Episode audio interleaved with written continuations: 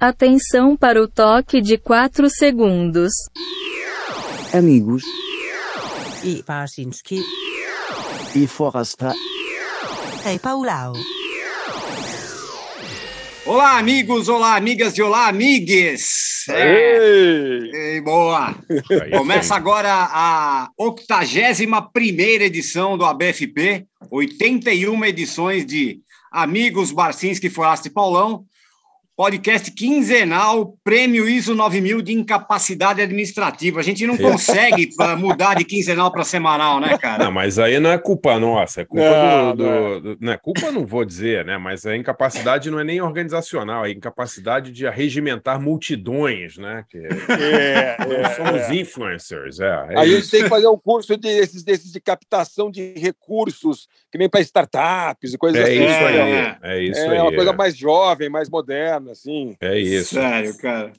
Mas Bom, eu acho que com o Eu nosso quero, ser convidado. unicórnio, eu quero ser um unicórnio, cara. Eu quero ser o unicórnio dos podcasts, entendeu? É, exato. É tipo assim, é tipo iFood, assim, esses Airbnb, essa parada aí. É, tá mais para América Online hoje em dia, né? América É. Online. Como chama? MySpace, MySpace. É, MySpace, é. Bandcamp, é, é MySpace, é. Exato. Hoje, vamos, ó, hoje eu vou deixar os recados para a parte final do episódio, né? Para a gente não perder Claro. muito tempo, porque, pô, nosso convidado é muito especial hoje, né, cara? Sim, É, nosso sim. convidado, ó, ele é o cara que experimentou o sucesso aí na carreira de jogador, depois de comentarista esportivo, também experimentou os dissabores da vida, deu aquela grande volta por cima no vício de drogas, né? Como mesmo dele, ele mesmo define, né? Viveu o céu e o inferno aí várias vezes, né? Mas eu tenho uma má notícia para o nosso convidado, viu? E Acho que Eita. dificilmente, ele já deu muitas voltas por cima na vida, mas dificilmente vai se recuperar de Não. participar do podcast mais caído do pedaço. não vai, não vai. É, é. O nosso, É a o nosso- lama total, é. exatamente. O nosso convidado já, já passou por poucas e boas, mas dessa ele não vai se safar. Não né? vai, não vai, não vai. Esse trauma vai carregar para sempre. Bem-vindo ao ABFP Walter Casagrande Júnior. Aí, Aí, garoto. Maravilha. pessoal, beleza? Obrigado pelo Tudo convite. ótimo. Não, Imagina. tudo bem. Acho que ninguém vai cair, não. Tá tudo certo. Eu também tô caído hoje. É, Ai, ai. muito bom. Bom, Walter Casal, a Casagrande gente- Júnior. A gente estava vendo antes do- da gravação aqui o, o, a- o vídeo aqui do, do Casão e ele estava na frente de vários pôsteres de, de ícones aí, né? Pete Townsend, B.B. King, quem mais, Casão? Raul Seixas. Raul Seixas, Eric Clapton, James Joplin, Rita Lee e uma Boa. orquestra só de guitarristas de rock and roll. Tem Caramba. um quadrinho ali em cima. A tua, a tua vida sempre foi marcada pelo rock, né, Casão? Você nunca, nunca deixou de falar disso, né? Não, cara, assim, eu, eu sou muito ligado ao rock and roll, mas eu sou muito ligado à música, na realidade, né? Sim. sim. É, com o amadurecimento, eu fui percebendo que a música fazia parte da minha vida. Eu tive uma, uma fase de adolescência, depois, agora, com 20 anos, 21, até poucos anos atrás, de rock and roll mesmo. Heavy metal, punk rock, sabe? Rock and Sim. roll, tava em to- fui em todos os shows e tal. Mas, na realidade, eu cresci ouvindo MPB, né? Tá. A minha adolescência dos anos 70, eh, ela foi direcionada, quer dizer, principalmente na prática social política, eu fui entendendo e recebendo as mensagens através da música, na época Sim. da ditadura militar. Então, a música tem mesmo uma, uma importância muito grande dentro dos meus passos e tal. Eu, eu estreiei no UOL, estreiei na Folha se- na semana passada. E as- o, o texto do UOL, eu falei que foi através do rock and roll do The Who. Já o da Folha, eu falei que foi uma viagem do Pink Floyd. Porque eu disse o seguinte, para quem for ler, para quem for ler, presta atenção que a minha coluna, o meu texto vai com música, porque a minha cabeça toca música o tempo todo, entendeu? Então eu escrevo, tudo que eu escrevo, eu- a minha cabeça está tocando uma música. Aí depende do barulho do texto para ser rock and roll, para ser um MPB, para ser um- uma black Sim. music, um blues, enfim, todos os gêneros. Você, Pô, você, agora- é do, você é do início, é do início dos 60, né, Casão? Quem É, eu nasci em foi 63. 63. Então, quem foi o seu primeiro ídolo musical? Aquele cara assim, mesmo, sei lá, criança ou adolescente, assim, que você realmente botava disco ali, que curtia. Quem foi a primeira pessoa? Pode ser o palhaço eu- carequinha, pode ser qualquer. Não, não, não, mas eu não, eu não curti essas coisas, não. É, na realidade, os quando eu aprendi a, a colocar disco na vitrola, tal, no toca-disco, meus, meu pai trazia muitos discos. E, na realidade, a primeira coisa que eu ouvi mesmo, de verdade, foi o Chuck Berry. Foi Johnny B. Good. Primeira, É primeira meu. coisa, primeira Que legal, coisa cara. que eu ouvi, que estava numa coletânea de vários caras ali. Eu coloquei esse disco, fiquei ouvindo as músicas, mas eu, eu parei nessa. É, o. Chuck Berry eu gostei pra cacete. Depois, as minhas irmãs, elas tinham aquela, aquele compacto simples, sabe? Uhum, É uma sim. música de cada lado dos Beatles, vários, vários. E eu comecei a ouvir os Beatles. Eu fui ouvindo os Beatles. Eu, eu gostei, gostei muito do Chuck Berry, gostei muito dos Beatles também. Mas quando eu ouvi a Janis Joplin pela primeira vez, tudo mudou Sim. porque ah, o, o- o ídolo que eu tenho, a musa que eu tenho mesmo, geral, junto com Rita Lee, com Elis Regina, mas tudo começou com a Janis Joplin. Quando eu era garoto, eu ganhava coisas de presente, Natal, tudo de Janis Joplin, quadro, camiseta, qualquer coisa. É isso. mesmo? Eles me davam da Janis Joplin. Então, eu, eu acredito, eu, eu coloco a Janis Joplin como uma pessoa, como o ídolo que mudou o meu pensamento, sabe? Que aí eu comecei a ir só na linha dela. Aí eu fui para Jimi Hendrix, The Doors, e aí foi, sabe? Sim. Daquela linha. É, rock, um blues, um rock psicodélico, eu gosto muito do é, Jefferson Airplane também. Então eu, mais, eu, eu me liguei nessa linha. Então a Janis Joplin, para mim, eu considero a, a primeira coisa que eu ouvi que mexeu comigo, assim, desde garoto, bem pequeno. Olha que coisa curiosa, né? O Casão, Casão citou os três primeiros artistas assim de rock que ele citou agora nessa última frase foram Janis, Jimi Hendrix e The Doors, né? E são três, é, o Jim Morrison, né? Três pessoas, três astros que morreram com menos de, sei lá, 10 meses um para o outro, né? Incrível isso, né? Todos aos 27 anos, 28 anos, impressionante, né? É, é inacreditável o que aconteceu ali entre 70 e 71 com o rock, né, Não, Casão? mas, cara, eu vou falar uma coisa para você. Eu escrevi um texto que vai sair daqui duas semanas na Folha, porque de segunda eu faço esporte, de sexta é livre. Tá. Então, num desses textos, eu peguei o filme do Elvis, né, que saiu semana passada, e Uhum. fiz uma relação. Eu fui contando a história de vários ídolos que tem filmes, documentários, que eu assisti e que o fim foi quase o mesmo. Sim. Quase todos. Muitos morreram de overdose, ou muitos morreram é, decorrência do uso abusivo de drogas, alguns assassinados, né, do rap, do rap principalmente. Teve suicídios no, no, no rock, né? Kurt Cobain. O, o vocalista do In Excess, enfim, teve Sim. vários, né? Mas Claro. eu, só, eu só fiz o texto em cima dos filmes e, e documentários que eu vi. E, Tá. cara, e eu terminei dizendo o seguinte: qual é o filme? Uma pergunta, né? Casão, qual é o filme? Qual desses filmes você mais gostou? Para mim foi o, o, o Elton John. Porque o final do filme é feliz. O final do Tá. filme ele deu a volta por cima, ele se recuperou. Uhum. E, e a Uhum. cena mais marcante para mim foi quando o companheiro dele de composição e tal foi visitá-lo na, na clínica, quase no final do filme, e o cara fala para ele: Cara, eu tenho umas letras para te mostrar, você já está há muito tempo aí, vamos gravar, vamos sair em turnê. E ele deu aquela parada, pensou, pensou e virou para o cara e falou assim: Cara, eu não vou sair agora porque eu não me sinto pronto, eu preciso terminar meu tratamento. Cara, assim. Eu, eu gosto mais do, do final, quem, quem venceu a parada, entendeu? Claro, claro. Com todos os outros filmes que eu vi, as séries que eu vi, os caras, meu, morreram É, dessa, É. dessa situação, né? Então, eu, e eu me identifico com a história do Elton John. Então, é, só. é o filme que eu mais gosto. que legal, que legal. Rocketman, Claro, faz- né? É. Eu- O, o Casão estava falando da Janis Joplin. O Casão, você deve morrer de inveja do Sergei, então, né? É, porra, cacete.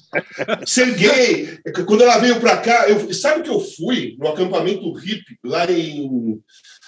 ah, Como que chama? Arembep? Como que chama? Arembeps, você foi a Aí, Arembeps? Lá na Bahia. Eu fui lá uns- em 2019, fui lá na, na, na- na- comunidade hippie e fui na comunidade que ela ficou, que inclusive chama Rancho Janis Joplin. Tem a- na porta, É assim, quando você vai entrar, tem ali é, Rancho Janis Joplin, que foi, a- foi onde ela ficou lá na, em 69, 70, que ela veio para cá. 69, 70 não, né? 69 é, acho que foi 69 que ela veio para cá, foi na casa do Jorge Amado e tal, e foi acampar nesse lugar aí. Eu fui lá no rancho dela, no rancho que ela ficou. Eu tenho foto. Peregrina, inclusive. peregrinação, é isso, Casão? É, é assim, É, eu, é, tá eu faço o máximo para ter a energia da Janis Joplin perto de mim. Claro, é lógico, pô, a gente vai. Eu também. Eu cheguei em Nova York e fui lá na Joey Ramone eh, Street, lá, entendeu? Aquele cara que fizeram uma ruazinha em homenagem a Joey Ramone. Não dá pra chegar perto e ficar abaixo da plaquinha. Sim. ali Você sente umas vibrações Assim, cara, na, Co- né? na Copa de 98, eu fui no túmulo do Jim Morrison, lá no, Tá. no cemitério em É, Paris. isso aí. Um dos é. passeios, fui eu e mais quatro, cinco caras, sabe? O Ari Borges, não sei se vocês conheceram. Lembro, né? O. Boizão. Meu amigo pra caramba, faleceu há pouco tempo. Tava eu, Ari Borges, Val- Valmir Jorge, é, de um amigo meu que é da- de uma gazeta, e a, e a- e a enteada do Marcelo Fromer, que estava lá também. Eu levei ela comigo para ver o. para ir no túmulo do só. Pô, Legal. legal. Muito Pô, legal. bacana. Bom, Muito legal. a gente que Quem- está falando aqui de, de volta por cima, né? O tema de hoje que a gente escolheu, né, para o episódio de hoje é cada um vai escolher duas músicas que me salvaram. Pode ser salvou em algum momento ruim da vida, ou salvou, foi um momento de virada aí. Então, cada um vai escolher duas músicas que, em algumas circunstâncias, te salvaram a vida de alguma maneira aí, beleza? Beleza. Beleza. Quem começa Fechou. aí, Pauleto? Vou, vou começar eu aqui então, vai. Já que Então eu vai. estou falando aqui. Bom, escolhi duas aqui. É, primeiro, acho que assim, também é, igual o Casão, aliás, engraçado, né? O- eu- quando eu ia assistir jogo do Corinthians no Pacaembu, eu, eu tinha o maior orgulho né, de falar, pô, o Casagrande tem a mesma idade que eu, porque a gente é da mesma, mesma idade, né? 58, 58 anos. Cara, agora nós estamos dois velhos aqui, Casão, conhecidos. Não, eu tô na sua eu frente. Eu, eu já tenho 59. Ah, você já fez? Eu tô com 58 ainda. Em 15 de É, abril. ultrapassou. Mas, cara, sério, é muito engraçado isso. Mas, enfim, eu também fui influenciado aí por, por irmãos, né? Por, por, é, pela, pela minha irmã, né? O, a Nena, o meu irmão, o Valdemir. E, e acho que lá por 1970, eu tinha uns seis, sete, seis para sete anos já. E os meus irmãos mais velhos ouviam muitas bandas que faziam rock, né? Efervescente naquela fase, né? Final dos anos 60, criativo pra caramba ali, né? Então rolava em casa Beatles, Stones, Creedence, rock progressivo e por aí vai, né? Mas eu lembro muito de uma música em especial, quando meu irmão comprou esse compacto, é, cara, que a melodia grudou, aquela uma guitarra de introdução que mexeu com o Paulãozinho lá, que morava ali no, na, na- na Vila Califórnia, no quarto ali, né, que eu dividi o quarto com eles ali, que é de Pictures of Magic Stick Man, do Status Quo, do Status Quo, né?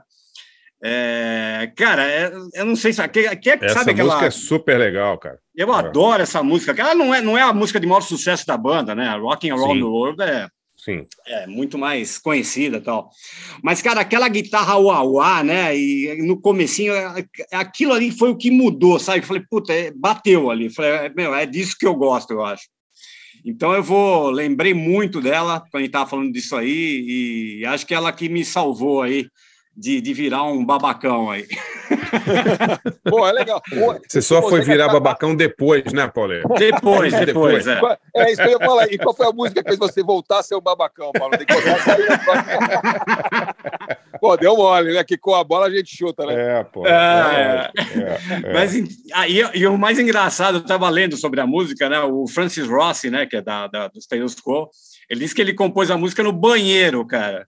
Literalmente, Ah, isso é ele, ele, é ele, ele, ele disse que quando ele viajava com a mulher e com a sogra, ele se enfiava no banheiro para se esconder delas para compor lá. e a música em homenagem a um pintor inglês chamado Lawrence Lowry. É, então vamos lá, de começar com essa Pictures of Magic Stick Man do Status Quo e a outra música que foi, cara, é a música que, que virou a chave ali na minha vida. E assim, é, é, em 80, essa música é de 1984. Nessa, nessa época eu já estava ali, né? já tinha ouvido bastante punk, pós-punk ali e tal, mas essa foi a música que, que me que, que, que deu aquela virada também de, no gosto musical, que é aquela coisa que você percebe que as misturas são saudáveis na música, né? Que é, que é a música, é uma música não muito famosa da Silks, mas não é uma dos, dos hits dela, do, da Silks e os Benches, né? Chamado Belladonna, que está naquele álbum Raina, de, de 1984, que é um disco bem estranho da Silks, né? O único que ela gravou com Robert Smith na guitarra, E... Tem, tem um ao vivo também, né? O, É. o único disco de estúdio, né? Porque tem um ao vivo, não tem? sim, sim, sim, é, tem, é, tem, exatamente. Ele não é o- gravou o Kaleidoscope? Eu tô viajando, cara. Puta, Eu acho que não, André. Acho que aí É? era- não era o, o, o, o O McGeoch né? É, É, acho é, que acho que sim. foi o McGeoch. É. Eu achei que ele tinha gravado três discos, dois, dois de estúdio e um, e um ao vivo. É, mas eu, pode- mas pode tá é, não, eu acho que foi o Raína, acho que de estúdio foi Tá. o único, acho. Tá. Cara, eu acho esse disco fantástico, assim, é um disco, É, um disco que mudou bastante a minha, minha visão de, de, de, de- sobre o próprio rock, assim, eu acho. Então vamos aí, duas é, músicas que salvaram. Pictures of Magic Stick Man, do Status Quo, e depois Belladonna com Silks and the Benches. A gente volta já já aí com Walter Casagrande Jr. Vamos lá.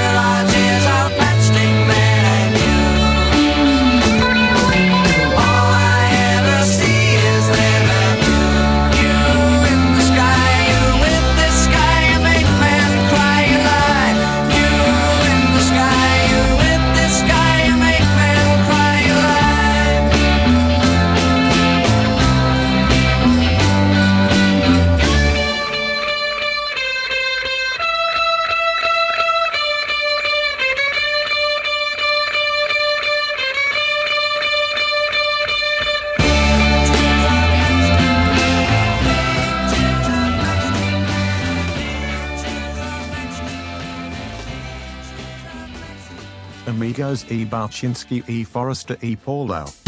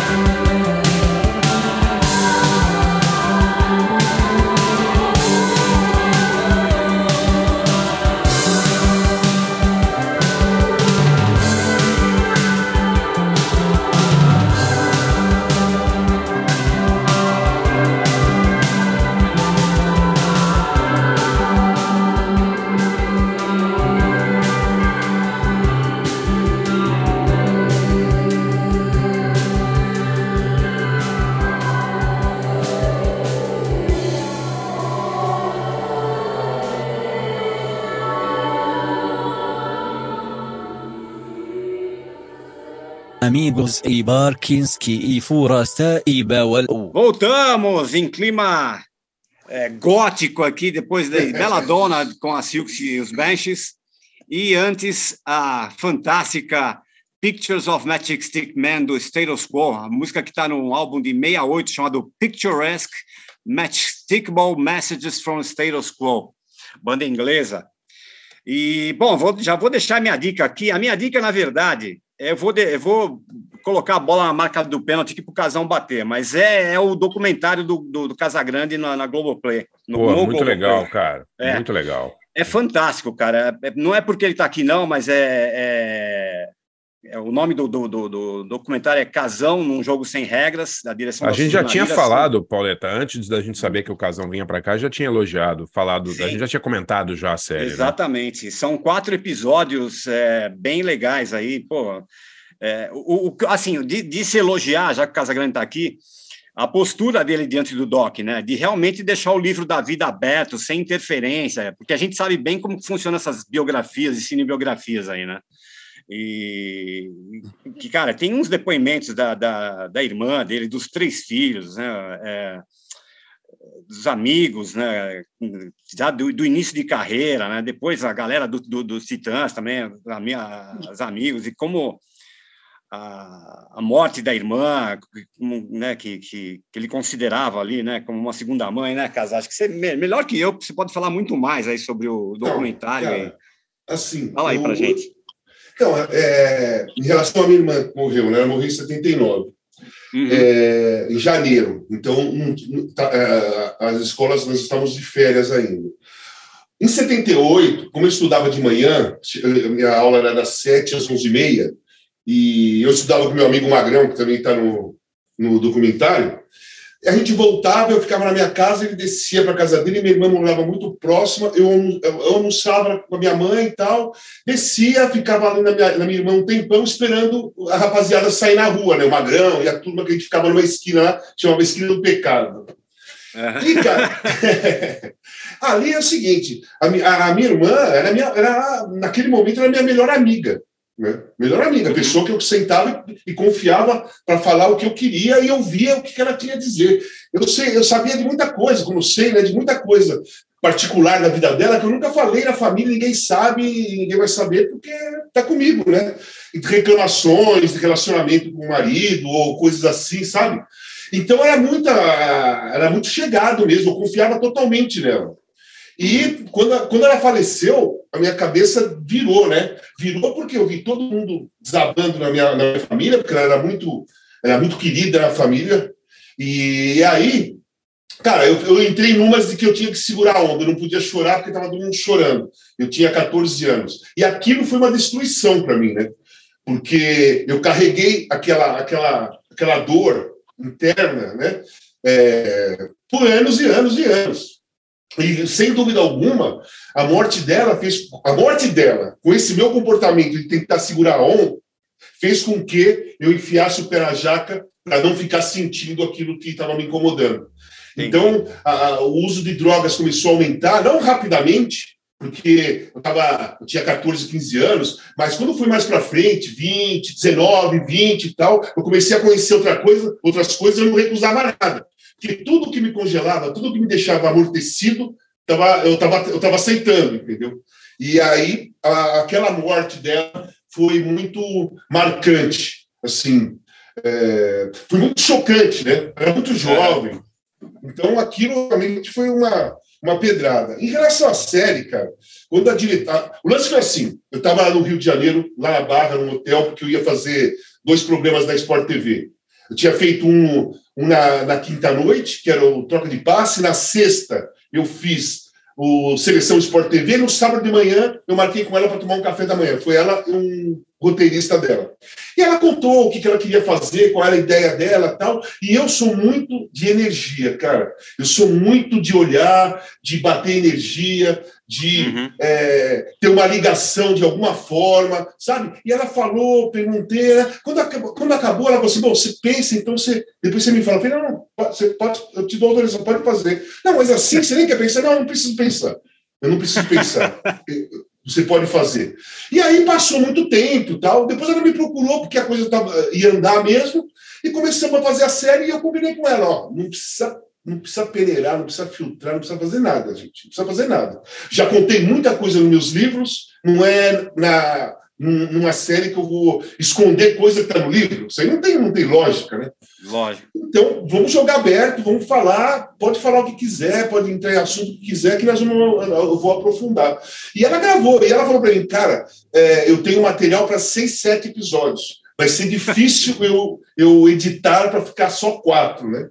Mas ela editou, ficou muito bom. Ficou, acho que o, o grosso da história ali foi uma pancada mesmo. Em todos os episódios tem alguma coisa é, emocional que mexe, porque minha vida é muito ligada à emoção, muito ligada à paixão, muito ligada a sentimento, sabe? E é muito intensa, sempre foi muito intensa.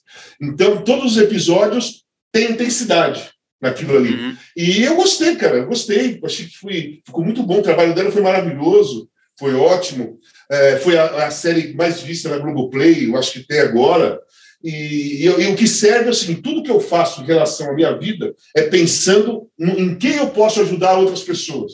Como eu posso ajudar as outras pessoas? Fazendo, escrevendo livros, junto com o Giovanna, e de- fazendo uma série. Como que eu posso ajudar? Eu posso ajudar na- do- na- da, da melhor maneira possível. Na parte das drogas, é mostrando o meu fundo do poço total, sem esconder, e deixando claro que para sair daquele poço é muito difícil, tem que ter uma, uma perseverança muito forte, tem que ficar muito focado, porque senão você não consegue. Porque, cara, a droga é muito fácil. A droga é, muito fácil. Depois de anos que você usa, cara, eu, eu usei mais de 30. Depois, cara, pra- pra- virou, virou uma coisa. E o, meu, e o meu começo foi pesado. O meu começo foi, por causa, foi filosofia de vida, foi ideologia. Foi através dos meus primeiros ídolos, entendeu? Janis Joplin, Jim Morrison, Jimi Hendrix. Eles não têm nada a ver com isso. Às vezes eu falo isso, vem sempre um babaca falando assim: é, então a culpa é deles. Não é culpa deles. Eu não responsabilizo ninguém. Eu usei porque eu quis, eu experimentei porque eu quis. Mas eu entrei e acreditei bastante mesmo na filosofia do, do, do movimento hippie, entendeu? Eu, eu venho daquela. No começo dos anos 70, eu sempre fui ligado a esse movimento. E eu cresci com esse movimento. Né? Cresci com essa ide- ideologia e filosofia de liberdade total, liberdade total. E só que eu confundia. Eu, tinha um instinto, eu tenho um instinto de liberdade muito grande dentro de mim e eu não conseguia controlar isso. E eu achava que liberdade pode tudo. Né? Para eu ser livre, eu tenho que fazer tudo o que eu quero. E, na realidade, até a própria liberdade ela tem limite. Que não- senão você perde o seu controle e não é mais liberdade. Você fica escravo de alguma coisa. Muito legal. você perde o controle da sua vida, por, por você não conseguir controlar a sua liberdade, você se transforma num escravo de alguma coisa, porque você se perde. Você pode, é assim, você pode ser virar um dependente químico, um alcoólatra, você pode virar um cara que é, tem a compulsão por compra, por chocolate, qualquer coisa, qualquer coisa que te tire o controle, você vira escravo.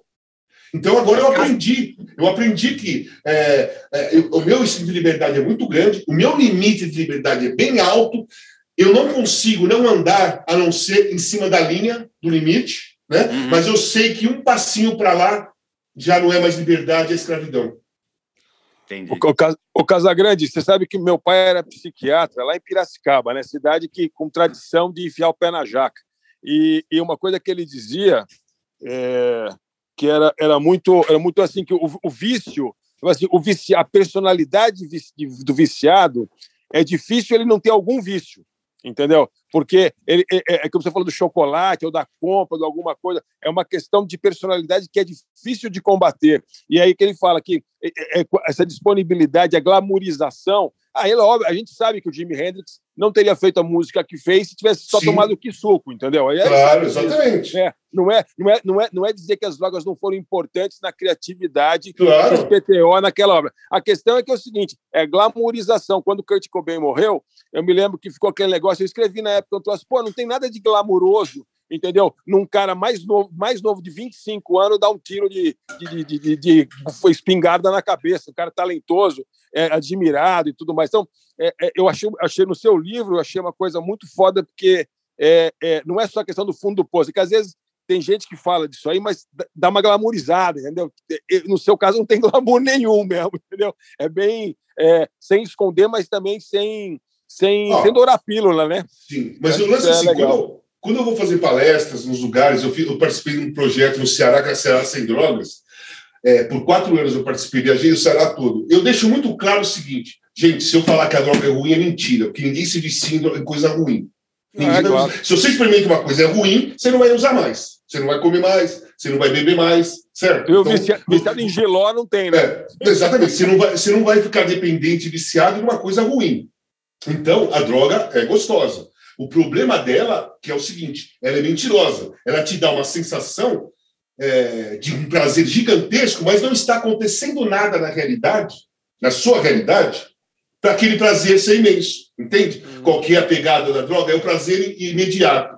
Então, você está você tá sentado no seu sofá, sei lá, você cheira cocaína, pum, dá aquele prazer imediato. Mas o que aconteceu para você ter aquele prazer imediato? Nada. É o, a substância que está te trazendo um prazer mentiroso, porque na sua, a sua vida não está acontecendo nada que possa existir aquele prazer. E é aí que ela entra, você vicia nesse prazer imediato. É, você quer sempre ter aquele prazer, aquele prazer imediato. E, e o problema maior, na realidade, a droga, o chocolate, a compra, o álcool, é tudo a pontinha do iceberg. O problema é a compulsão. Se você, É. se você, se você cria uma compulsão dentro de você, para qualquer coisa dessas que eu falei, você está perdido, cara. Você vai ficar um dependente, você vai para o fundo do poço de alguma maneira. Dependente compulsivo por compra, porra, você vai quebrar sua conta bancária. Vai chegar uma hora que você está com dívida e nem percebeu. E chocolate, diabetes, enfim, toda compulsão te leva a uma consequência ruim a longo prazo, às vezes a médio prazo. E você vai para o fundo do poço de alguma maneira. É claro que é, com a droga, é, a droga é ilícita, então a coisa fica mais grave, porque aí você entra num movimento de mentira, de manipulação, né? de um movimento até um pouco obscuro ali da, da, da, da sociedade. Mas, enfim, o, o final é sempre é quase o mesmo, entende? A compulsão tem que ser tratada. Entendi. Bom, é isso aí. É pesado o negócio, viu? Exato, exato. Ô, Barça, você, toca o rolo agora aí? Toco, claro. Vamos lá. Então vamos É, lá. Bom, eu, Músicas eu que salvaram a vida de André Barcinski. É, salvar a vida é meio forte, assim, né? Que influenciaram, digamos assim, né? É. É, eu, eu escolhi duas músicas bem diferentes aqui que, que me marcaram de, de maneiras opostas, assim. A primeira é, uma, é a música que me fez gostar de, de mar, de vida marinha, assim. Eu era um moleque totalmente urbano, assim. E meus pais, na verdade, meu avô tinha esse disco, tinha o disco original, que era um disco dos anos 50 do Dorival Caymmi, Canções Praeiras. Não sei se vocês já ouviram esse disco, que é só ele e Sim. violão. É bonito pra caramba esse disco, né? É legal. É quase, É um disco de, é quase um disco de blues, assim, não é? É um, di- De é um disco de maneira, blues. assim. É um É. disco de blues. É o Dorival Caymmi é Howlin' Wolf baiano. É a mesma coisa. né? Aí, é. Mas é mesmo, cara. É mesmo. É, é- é- é violão e voz. E as músicas são todas sobre a vida no mar e a vida dos pescadores, a vida É das lindo demais que trabalham no mar. O disco é foda, assim, maravilhoso. Só ele tocando violão. E, e eu escolhi a música É Doce Morrer no Mar, porque é uma, é uma, uma música incrível. Assim. Depois foi legal que eu, conversando uma vez com o Benegão, e ele me ele falou do nada. Assim, na verdade, eu vi uma entrevista dele, ele falou do nada que era o disco predileto dele. E aí eu até liguei para ele e falei, pô, Bernardo, você gosta desse disco? Então a gente ficou tempão conversando sobre esse disco, porque marcou a vida de muita gente esse LP. É engraçado, né? É. É um disco meio dos anos 50, chama Canções Você tem esse original aí, Barça? Não, eu não tenho, cara. Tá, tá na deve estar na casa da minha mãe, né? É, uma- porque o, o disco é dos 54, se não me engano, e meu, meu avô, devia ser o pai dela, tinha esse disco. Deve estar lá o original ainda. Já, Mas é- já cresceu meu instinto aqui de colecionador, aquela coisa. É. Você tem? ou, ou de vender, né? Botar no eBay, né? Para vender. né? não, não, eu não vendo disco de nenhum, cara. Não, mas esse disco tem aí nas plataformas, é fácil achar, é um disco absolutamente fantástico do Dorival Caymmi. E o segundo é um disco que, que eu adoro e, e tem uma música em especial que me marcou muito, que é, é o disco Off the Bone, do, do, na verdade uma coletânea né, do Cramps, mas tem a música New Kind of Kick, que Ah. saiu em 81, né? No, acho que é no Songs da Lord Us, eu acho. Não me lembro de que disco é, vou dar uma, dar uma olhada aqui. Mas é uma música que tem uma letra. Primeiro, é uma música dos Cramps, né? Então, se não me engano, New Kind of Kick é deles, quer dizer, não é um cover. E tem Aham. algumas das frases mais maravilhosas, tipo. é, a vida é curta, cheia de coisas, né? Ela não. Life is short, filled with stuff, né? Tipo, cheia de coisas. E aí ele fala: tudo que eu aprendi, eu aprendi aos nove anos de idade, até os nove anos de idade. Isso me marcou muito, assim. Eu achei maravilhosa essa música, porque é o, é o anti. É a coisa mais primitiva, né, do Cramps, assim. Eu acho tão bonita essa música, acho sensacional. É, legal mesmo. É muito legal, né? A letra é, é fantástica, o andamento da música, a música inteira é foda e ela me marcou muito. New Kind of Kick. E marcou a vida de muita gente também. Eu me lembro de ter visto and Mary Chain tocando ao vivo, várias pessoas tocaram essa música ao vivo, né? É uma música realmente marcante. Então vamos lá, duas coisas bem diferentes. Dorival Caymmi com É Doce Morrer no Mar e The Cramps com New Kind of Kick. Já voltamos com Walter Casagrande.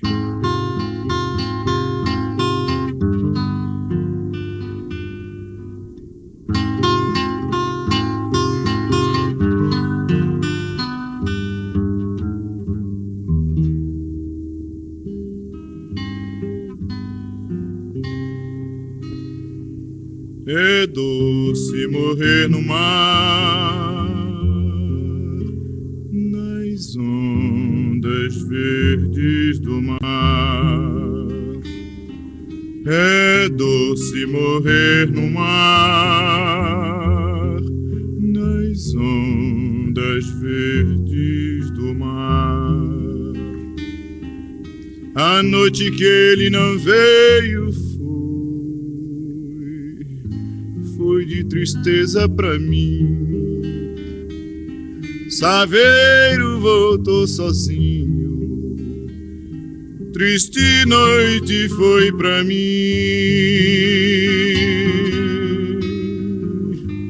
É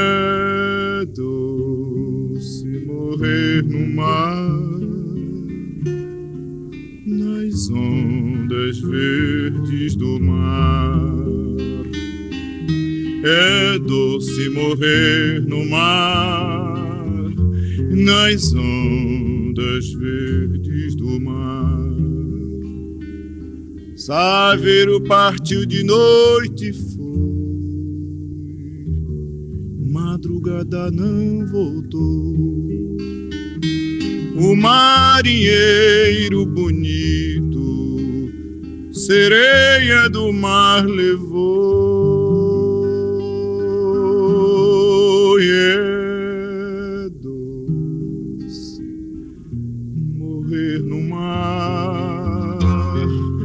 Nas ondas verdes do mar.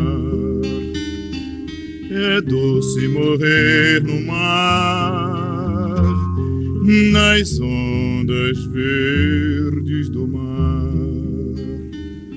Nas ondas verdes do mar, meu bem, ele se foi afogar.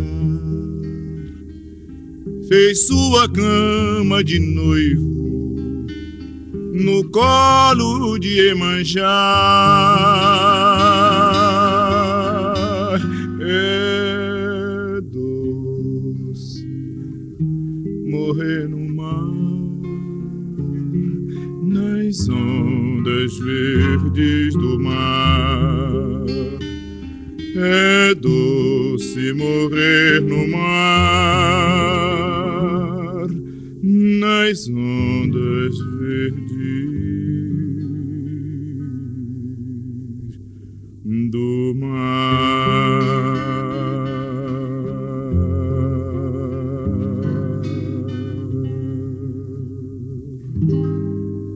Amigo se Barshinsky e Forasta e Paulo.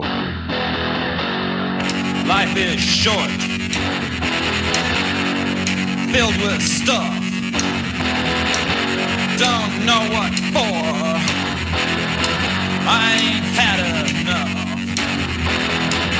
I learned all I know by the age of nine, but I could better myself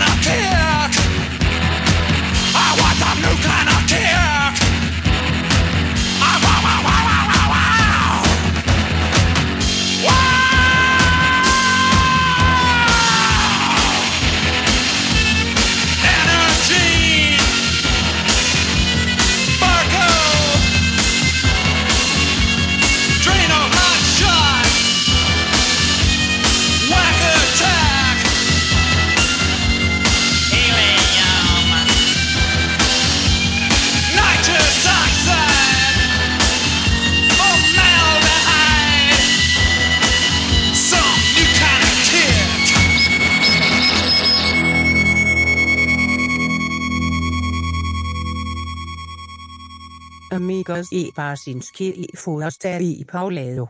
Ouvimos aí nesse especial eh, músicas que nos salvaram, ou músicas que nos marcaram, duas canções bem diferentes. É Doce Morrer no Mar, com Dorival Caymmi, do disco Canções Praeiras, Foi a música que. O disco, posso falar assim, né? Que me. Que primeiro me fez gostar, ou ter o interesse no mar e no oceano, na, na vida, vida marinha, assim. E depois off, é, do disco. Um disco de 81 do Cramps, é, New Kind of Kick, música maravilhosa aí do, do Pois- eh, da Poison Ivy e do Lux Interior. E minha Que dica, dupla, eu né? sei. É, ah, foda, né? Ela tá sumidaça, né? Depois que ele morreu, assim, não sei nem o que ela tá fazendo, nem nada. É. Mas. Eu acho que ninguém sabe, porque eu acho que ela nunca mais deu nenhuma declaração pública, sério, que eu saiba. Tem, tem um tempo atrás fui procurar até. Acho que ela nunca É. mais deu um pio depois que o, que o Lux morreu. Quem é amiga dela é a Sean, que era baixista do White Zombie. Eu sei que ela tá em contato ainda com ela e tal, mas nunca vai mais vi também nenhum, nenhuma declaração, entrevista, nada dela. É uma pena, né? Ela poderia ter feito um outro projeto, e tal, mas acho que eles eram tão ligados, eram tão É, juntos que. é. eh, Tá bom, já ali- fizeram bastante. Fizeram mais Fizeram do que, bastante, fizeram mais né? do que 99,9% da humanidade jamais fará. Então tá bom. É, verdade, verdade. É, um, um, não, um não, não vive sem o outro, literalmente ali, né? Eu acho, né? Musicalmente e na, na, na vida real também, né? Impressionante. Eram muito ligados. E minha, e minha dica, eu sei que na semana, sei lá, dois programas atrás, eu indiquei o, o documentário do George Carlin, né? Mas eu vou indicar outro documentário hoje, que eu vi metade esse, esse final de semana passado e achei sensacional. Não sei se vocês viram a série documental que o Ethan Hawke dirigiu sobre a Joan Woodward e o Paul Newman. Vocês Não. já viram esse filme? Putz, Não, não, não. Eu não vi esse daí. Porra, Casão, você tem que ver, cara. É foda. É um documentário, é uma série documental em seis episódios. Eu achei que ia ser demais, seis episódios. Estou no final já e estou torcendo para ter mais, porque é muito legal. Sobre o casal Paul Newman e Joan Woodward, né? E a história é que o, um do- uma das filhas do casal ligou para o Ethan Hawke, uns quatro anos atrás, sugerindo que ele fizesse um filme sobre os pais, né? E o Ethan Hawke foi procurar um material e ele descobriu que o Paul Newman tinha começado uma autobiografia. E nessa autobiografia, nos anos 80, eh, o cara que ia fazer a autobiografia, que era um roteirista amigo dele, eh, tinha entrevistado centenas de pessoas, assim, de Sidney Lumet, eh, Elia Kazan, a Tom Cruise, a, sabe, Caramba. Eli Wallach. É, ele tinha feito centenas de entrevistas já com eh, Marlon Brando. Era uma coisa absurda, assim, a quantidade de pessoas que ele tinha entrevistado. E por alguma razão misteriosa, o Paul Newman queimou as fitas. O Paul Newman destruiu as fitas. É. Só que Cacete. sem, sem avisar o Paul Newman, o cara que ia fazer o livro tinha transcrito as, as entrevistas, centenas de horas de entrevistas. Então, o que, que o Ethan Hawke fez? Ele pegou as entrevistas e ele chamou um monte de atores e atrizes, amigos e amigas dele, pessoas fodas, assim, tipo George Clooney, Laura Linney, eh, Mark Ruffalo, sabe? Uma galera, da, assim, eh, atores de ponta, assim. E eles interpretam as entrevistas.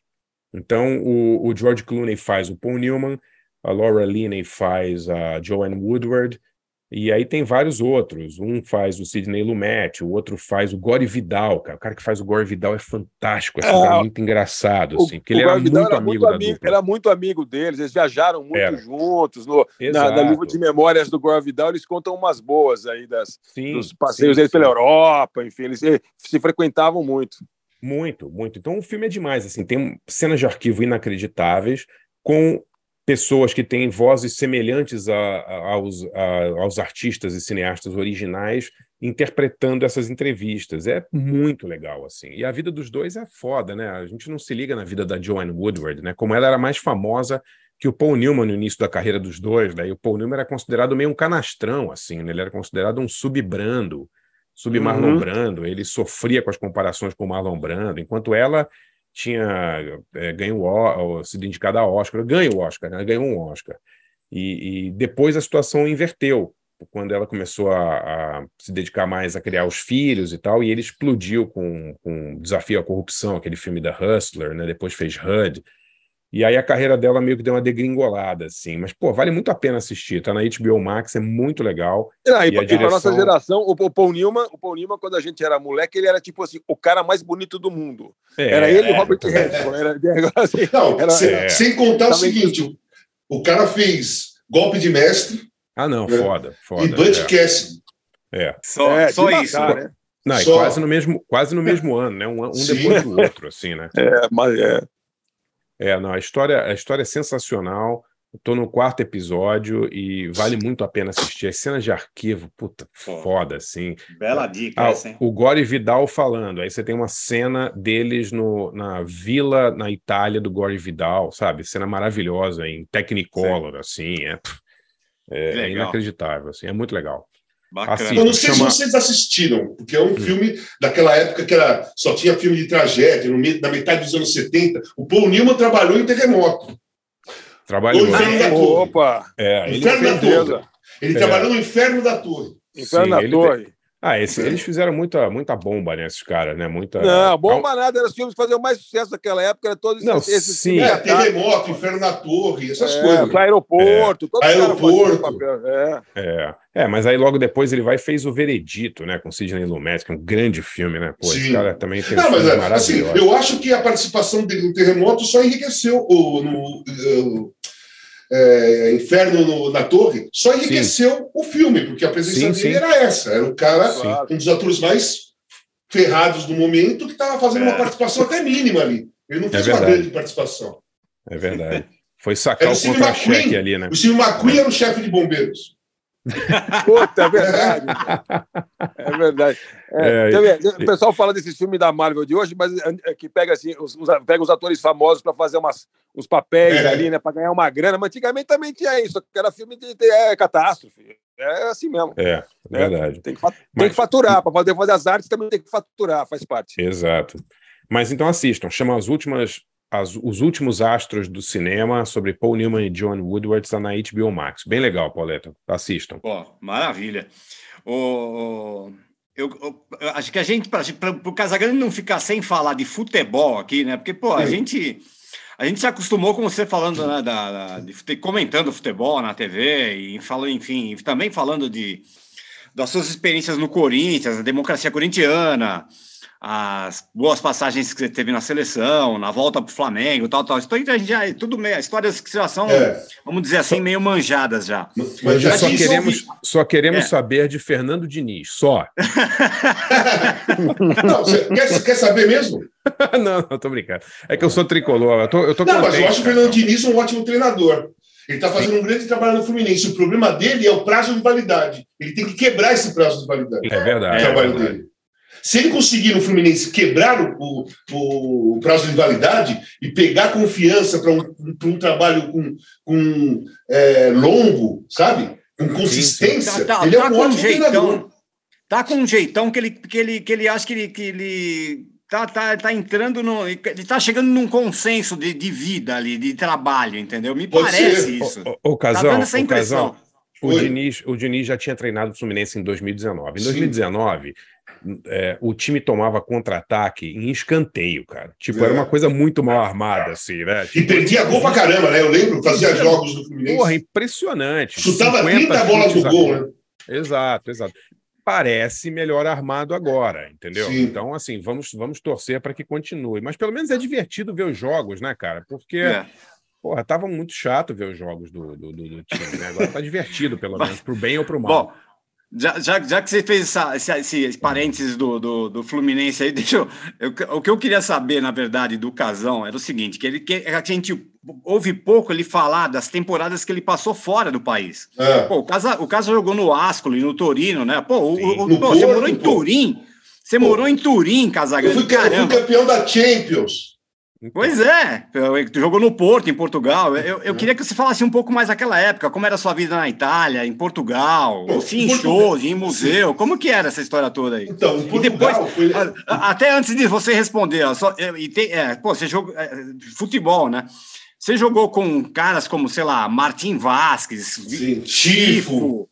Escoro, Vetkovic, cara, sério, muita gente boa. Eu, eu joguei, eu joguei, joguei contra, né? Maradona, Van Basten. Ah, então, ah, e aí, ó, eu, eu levantei Brigel. aqui, casa. Dá uma olhada aqui, ó. Eu levantei aqui no, arqui, no arquivo de, de jogos do, do Ascoli, tá aqui, ó. 31 de janeiro de 88. É, Ascoli 1, Napoli 3, Campeonato Italiano da Série A. Gol do Ascoli, Casagrande. Gols do Napoli, Maradona, Giordano e Careca. É, Como que foi enfrentar o Maradona no auge ali em 88, cara? Cara, o lance foi assim: eu cheguei. Primeiro eu fui para Portugal, é, que o a janela estava fechada na Itália. A janela abriu uma vez só na Itália naquela época. Era em julho Aham. e acabou. Quem contratou, contratou. Quem não contratou, acabou. E então eu fui para Portugal. Eu não conhecia muito o time do Porto, mas sabia que era um time forte, era um time grande. Naquela época não existia rede social, não existia celular, não existia TV a cabo. Então as informações eram poucas. Mas quando eu cheguei lá, o time era um, era um grande time, cara. Tinham 13 jogadores da seleção de Portugal e tinha ainda eu, que era da seleção brasileira, o Madjer, que era da seleção da Argélia, e o Nossa, Josef. Milnarzic, que era o goleiro da seleção da Polônia na Copa de 86. Ah, é? Fora, o Eloy, que também estava lá, que era um ótimo jogador. O Celso, que o zagueiro do Vasco, também era um ótimo jogador. E, cara, o time era muito bom, era muito forte. E, só que era o seguinte: ninguém na Europa também, naquela época na Europa também, só se via os gols dos outros países. Ninguém via os, os jogos dos outros países. Também a, a informação era, era difícil ainda, as imagens eram difíceis, né? Só via, os- você só via os times em Copa dos Campeões, Copa UEFA e a Recopa, que tinha aquela é, campeão de cada taça de cada país, né? Copa Itália, Copa da Inglaterra. Sim, sim. Então a gente não conhecia ninguém, ninguém conhecia a gente.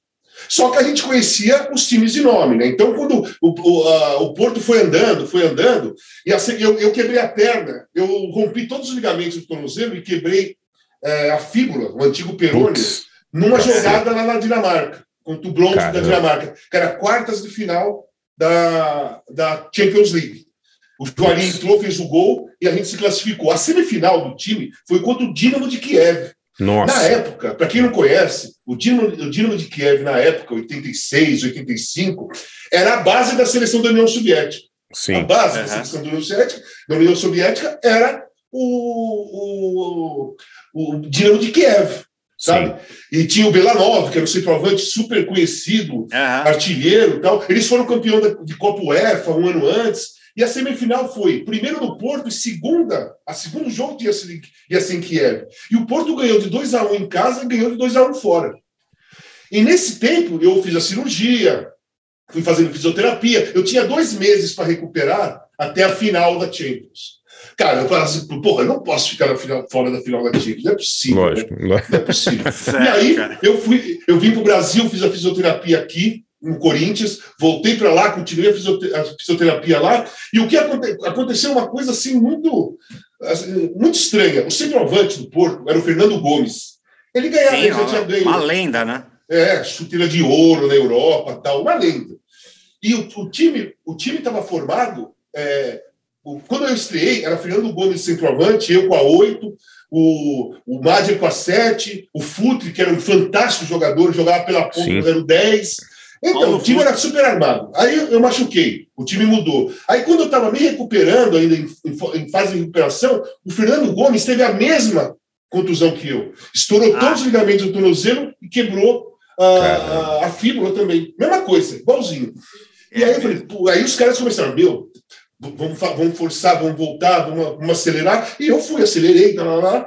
Na última rodada, no domingo, a final, a final contra o Bar de Munique era na quarta. No domingo eu joguei 20 minutos. E nós fomos para Viena. Na terça-feira à noite eu fiz o teste lá, junto com o treinador. Ele ia me escalar para jogar. Mas não tinha ainda, eu não tinha feito nenhum, nenhum treino de. é, de apoio no tornozelo, sabe? De virar o tornozelo. Porque quando você rompe o tornozelo, os ligamentos do tornozelo, eles, o médico refaz. Então você volta a ter um, um tornozelo que ninguém tem, que é inteirinho. Ninguém Sim. tem. Só um nenê tem. Só um nenê. Porque conforme você começa a andar, os ligamentos eles vão laceando um pouco. Por isso que, É. por isso que o tornozelo tem mobilidade para um lado, para o outro. Você faz o que você quer, né? Então eu estava com o tornozelo duro ainda, eh, não estava laceado meus ligamentos. Então eu fiquei no banco no jogo. E o Juari entrou e fez, dois, fez um gol, deu um passo outro e nós somos campeões da, da Champions. Aí eu fui Que pro, legal. pro Ascoli. Eu fui pro Ascoli. E aí sim, cara, porque eu queria. E a única vaga que tinha era no Ascoli. E eu acabei indo para lá, topei, para ficar, pra ficar um ano e me destacar no campeonato e ir para outro time.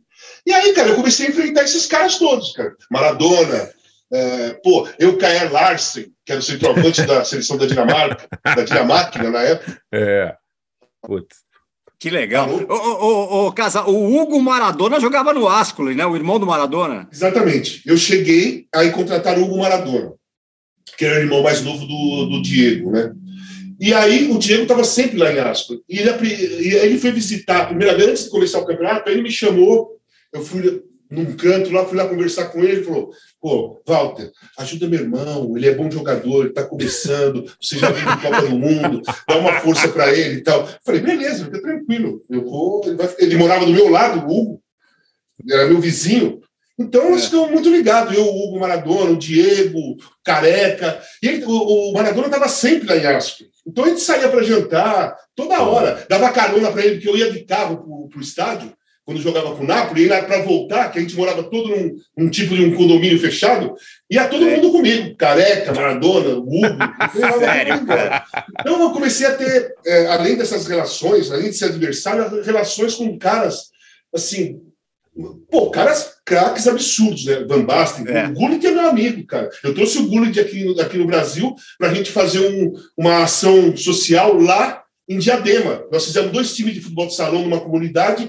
Eu joguei com quatro moleques da, da comunidade de Diadema, ele jogou com outros quatro no futebol de salão, legal. uma coisa social. Então eu comecei a me ligar nesse pessoal, joguei contra caras históricos, o Brigel, né? É, Cara, e fui, e fui, e fui fazendo grandes partidas. No primeiro ano, eu fui um dos melhores estrangeiros, um dos melhores atacantes. Eu fiquei só atrás do Viale, no primeiro ano, jogando pelo Ascoli, para ele fugir pelo rebaixamento. E aí, a Fiorentina e a Sampdoria queriam me contratar. Só que assim, você, eu, eu- eu- naquela, você precisava de um empresário, empre- o empresário era empresário de um monte de cara, foi, foi passando o tempo. E aí eu fui para a pré-temporada, fiquei lá, quando me liga um telefone, me liga o Dunga com o Eriksson. Sabe o Eriksson? Aquele treinador? Sim, o Agora sueco, é é. Sven, né? É, O Sven Eriksson, Eriksson. né? É. Sueco, da seleção da Inglaterra. Ele falou, Sim, meu, sim. é, é, ele falou assim, "Sa- desce da, sai da pré-temporada, nós vamos te contratar. Aí eu falei, cara, eu já estou aqui. O treinador, o Asco fez um time em torno do meu jeito de jogar, das minhas características. O time está montado para para mim, né, para eu fazer gols, para eu jogar. Eu não vou fazer isso. Aí eu não fui. E fui ficando, cara. Até eu ir para o Torino. E peguei um time, do, o último grande time do Torino. Né? Nós fomos terceiro lugar no campeonato é, italiano. Ficamos, foi o Milan campeão, Juventus segundo e nós em terceiro. Ganhamos a Juventus de 2 a 0, eu fiz os dois gols. Nós Ah, fomos vice-campeões da Copa UEFA, perdendo pelo gol fora. Nós empatamos em casa 2 a 2 com a Ajax e empatamos 0 a 0 fora. E no outro, ano, no outro ano fomos campeões da Copa Itália. É considerado o último grande Torino da história, porque depois daí Torino ainda quase caiu, É, tá, tá é, sempre no meio da tabela é. para baixo, enfim. É. Foi o último grande Torino. Um do- E nós temos um grupo, nós temos um grupo de WhatsApp que, que chama assim: Torino, jogadores que jogaram a final da Copa UEFA de 92. Só tem a gente lá. É legal pra caramba, bicho. Ô, Casão, deixa eu te perguntar uma coisa. Te perguntar uma coisa. Eu vi o documentário do, do Azif Kapadia sobre o Maradona, né? Esse que é centrado na, na vida dele em Nápoles. Hum. E, e é impressionante porque tem muitas cenas de jogos que a gente não viu aqui no Brasil, né? Pô. Muitas cenas assim filmadas ali da beira do campo. Não sei se você chegou a ver esse filme. Vi- eu vi todos os documentários do Maradona. Todos. Então, Você esse, esse é, para mim é um dos mais legais, assim, né? Você, você viu Maradona no México? Vi, claro, imagina. Puta, eu achei vejo- espetacular. É, Porque ele tava legal, né? Maradona eu vejo, é. Mas o que eu queria te perguntar era assim, vendo esse filme, a gente não tinha noção na época da pancadaria que era no, o que era dentro do campo, né? Porque, pô, você vendo vendo assim de perto, né, a gente via lá pela Bandeirante, Luciano do Vale na época Sim. e tal, né? Aquela câmera Silvio aberta e Luiz. tal. Silvio Luiz. Aí, aí você vê o, e numa, numa câmera mais perto, assim, era muito violento, não era o casal campeonato Não, italiano? o, né? o fu- o futebol italiano dos anos 80, depois do título da, de 82, né, é, ficou muito empolgado. É, Foi, o- foi o auge do futebol italiano. Os- todos os grandes jogadores do mundo estavam lá. E o, o- e o futebol italiano ainda era, naquela época, mesmo com grandes jogadores, é, aquela defensiva forte, marcação forte, marcação dura. Você pode ter visto um monte de entrada dura, mas você não viu uma, você não viu uma cotovelada, Ah, não, não, não. você não vê Tô um falando- chute na barriga de ninguém. Sim, sim, você sim. vê não, marcação falando- forte. É, Tinha muito jogo puxão de camisa. mesmo, é. Isso eles, eles usavam muito, puxar a camisa. É. E marcação forte. O cara não te largava. Você, É. o, cara, não- o cara não conseguia chutar uma bola, mas ele não te largava. Então era muito difícil jogar no campeonato italiano daquela época. Mas assim, era maravilhoso ao mesmo tempo, cara. Era maravilhoso, cara. Você, sabe, assim, cada domingo era uma coisa louca, né? Porque, Mesmo um time pequeno, mesmo time que nem o Ascoli. Eu, de- depois que o, Maradona, que o Hugo foi embora, o Ascoli contratou é, Zvektovic, Sim. Borislav Zvektovic. Ele era o centroavante do Estrela Vermelha e o centroavante da seleção Iugoslávia. E trouxe também o é, Mustafa Aslanovic, que ele era o líbero do time do, de Zagreb, Zagreb, Zagreb né? Dinamo. É, Dinamo. É. Dinamo. Só que um era sérvio e o outro era croata. Vixe, Maria.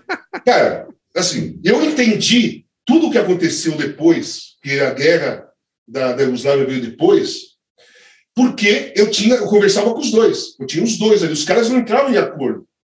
E a, e a diferença de personalidade era gritante. Gritante. Que Porra, o, cro- croata, o croata é centrado, é focado. O croata, sabe, é duro, sabe? Você pode confiar no croata e tal. O sérvio ele é mais viajante, sabe? É mais é, blazer, sabe? Uma coisa mais. é, gosta de jogar pôquer, gostava de beber, Mustafa, o Ozalovic gostava de treinar, cara. O, o maior exemplo disso é o Boban, que foi para a guerra. Sim. É, Qual jogador, qual jogador da Sérvia você, você ouviu falar que foi para a guerra? Pois é. Verdade. Foi mesmo. Verdade. Pode Muito ter legal. até, pode ter, pode ter, até ter tido jogadores da Iugoslávia, da Iugoslávia na guerra também. Eu não sei. Mas o Boban, que era o principal jogador da Croácia naquele momento, ele foi. Entendeu? Então, assim, é, é uma, é, uma- é muito diferente. Eu tinha que ficar naquele meio campo ali, que eu conversava com os dois. bate- Meu, os, os caras chegaram na pré-temporada. Eles não falavam inglês, eles não falavam nada, só Iugoslávio, os dois. E, e a gente acabava o treino, né, todo mundo estava lutando, a gente ia a pé. A gente ia para uma, uma, uma província, uma, uma cidadezinha pequena, que era cercada por mu- muralhas, uma, uma cidade bem antiga. E tinha o campo lá, a gente treinava, ia para hotel, tal, não sei o quê, e eu vinha com os dois. Cara, eu, eu, a gente parava para tomar um show, uma cerveja, né? Nós três, a gente conversava e a gente se entendia. E ninguém falava nada com nada. Sabe, por, sabe por que a gente Era- se entendia? Era Sabe por a, que língua, a língua da cerveja, pô. Não, É, não só lógico. isso. Por causa que nós estávamos na mesma situação, três estrangeiros num outro lugar, num, lugar, É. num outro país. Então as dificuldades eram as mesmas, as curiosidades eram as mesmas. Então a gente conseguia, com um olhar, uma palavra, com alguma coisa, ficar conversando horas e horas, cara. Era incrível. Legal, cara. Olha só, olha só Muito que bom legal. Muito legal. Sensacional, pô. Tinham problemas em comum, né? Ó, É, só, só aqui, só aqui você vai escutar essas histórias do Casa Grande, hein, Renan? Pode, Exato. pode Essa crer. daí eu não contei para ninguém. Essas, É. Ninguém se interessa por isso. Ninguém se interessa por isso. As perguntas são sempre as mesmas. É, Pô, casal. Pô, e você e o Leão? Porra, toda hora me perguntam isso. E o, e o é, é sempre a mesma coisa. O, Leão, o Leão é meu amigo hoje, não tenho nada contra o Leão. Ele, ele, ele, a, e a cabeça dele é a mesma. Ele acha que aquilo não foi democracia. Ele acha que quem, quem comandava era eu, Adilson, Vladimir e o Magrão. A cabeça dele é essa. É. Então, quando os caras falam assim, pô, é importante, sempre foi importante ter o Leão, porque ele era um cara contra a democracia. Não é verdade isso. O Leão não era contra a democracia, porque ele não acreditava que era uma democracia, entendeu? É É diferente. louco isso, né? É cara? diferente. É, É Claro. diferente. Hoje tem gente contra a democracia. Sim, É. sim. O Leão Pô. não era contra a democracia. Não, mas, Pra ele Hoje não tem, gente contra a democracia. democracia. Hoje tem gente contra a democracia que foi eleito presidente da República é contra a democracia. Agora, É, exatamente. vale tudo. Mas, ó, Liberou falar geral, do é. Boban, falar do Boban tá bem mais divertido, hein, galera? É, Né? com certeza. É, vamos falar do. É, o- é, essa parte política me perguntam toda hora também. Vamos falar de outras coisas. exato, exato, É. exato. É. É isso aí. Sua vez, Forasta. Morasta, escolhe suas músicas aí. Bom, duas músicas que foram a salvação da lavoura aqui, né? Uma que é a música mesmo, outra, outra que é mais uma, mais uma, mais, mais, sim- mais simbólica, vamos dizer assim. Uma, uma delas eu sei que eu vou chorar. É, chora aí, meu amigo. Não, é o seguinte: tem, essa- tem uma música que, para mim, é uma música é, muito marcante de quando eu estava saindo de Piracicaba para vir morar em São Paulo e que ficou tocando na minha cabeça acho que um ano. Assim, eu fiquei tocando fora da minha cabeça porque eu ficava tocando ela. Eu tinha ela gravada numa fita, porque eu não tinha o disco, mas tinha um amigo meu que, que eu, tinha visto na TV pelo, é, um clipe, e aí um amigo meu gravou, acho que gravou do- da rádio, eu gravei da fita dele de um programa de rádio. Não sei se era programa do Kid eu não me lembro qual que era, mas eu fiquei ouvindo essa música, e sabe que você tinha que voltar na fita para chegar no lugar certo, era bem difícil, mas ela ficou tocando na minha cabeça, assim, um ano, que é uma música do, do, do Joe Jackson, que é um, cantor, um, um um compositor, cantor, instrumentista inglês, é, chama Stepping Out. É, essa, essa demais, música, é, essa aí, né, Paulo, que fez você chorar, é isso? É, essa, essa eu vou chorar. o Joe Jackson, cara, era um- uma figura muito legal, assim, da época. Ele fez três discos muito legais: o, o Look Sharp, o I'm the Man e o Night and Day. É, eu conhecia já o I'm the Man, porque meu amigo Beto tinha, tinha comprado o disco. Eu falei, nossa, que coisa diferente que é esse cara. Mas essa música, é, é, o, o Night and Day é, é que tem essa música Stepping Out, e a música foi lançada. Eu fui até conferir a data em agosto de 82, que eu estava acabando o colegial, e, eu, e foi justamente aí que eu, vi- eu vim para São Paulo em, em fevereiro de 83. E, e é uma música que é sobre, sobre cidade grande. É, é, na verdade, é uma música sobre você chegar numa cidade grande e sabe as luzes da cidade, o movimento e o táxi. E eu adorava andar em São Paulo e andar, andar, andar, andar, andar na rua e não conhecer nenhum rosto, sabe? Não conhecer nenhum Aham. quarteirão, não conhecer nenhuma esquina, sabe? Para mim era, era uma sensação de liberdade fodida. Eu morava sozinho, então assim mais ainda que ficava essa, essa, esse negócio assim e, e eu era tipo tinha um puta vídeo legal, tal. E Deixa eu só- enfim, Só fazer é- um é- parênteses, Forasta. É. Ah, ah, ah, uma das últimas excursões aí do Joe Jackson, ele, ele resgatou o sequenciador de Stepping Out original. Aqui, o que fica Puta. fazendo. É, isso é demais, né? Ah, No show, ele pede para um cara entrar, tipo um, tipo um garçom entrando com uma bandeja, assim, com o sequenciador, leva até ele. aí o cara Puta, ali, ele vai lá, pluga, pluga no teclado ali, aí ele, ele começa.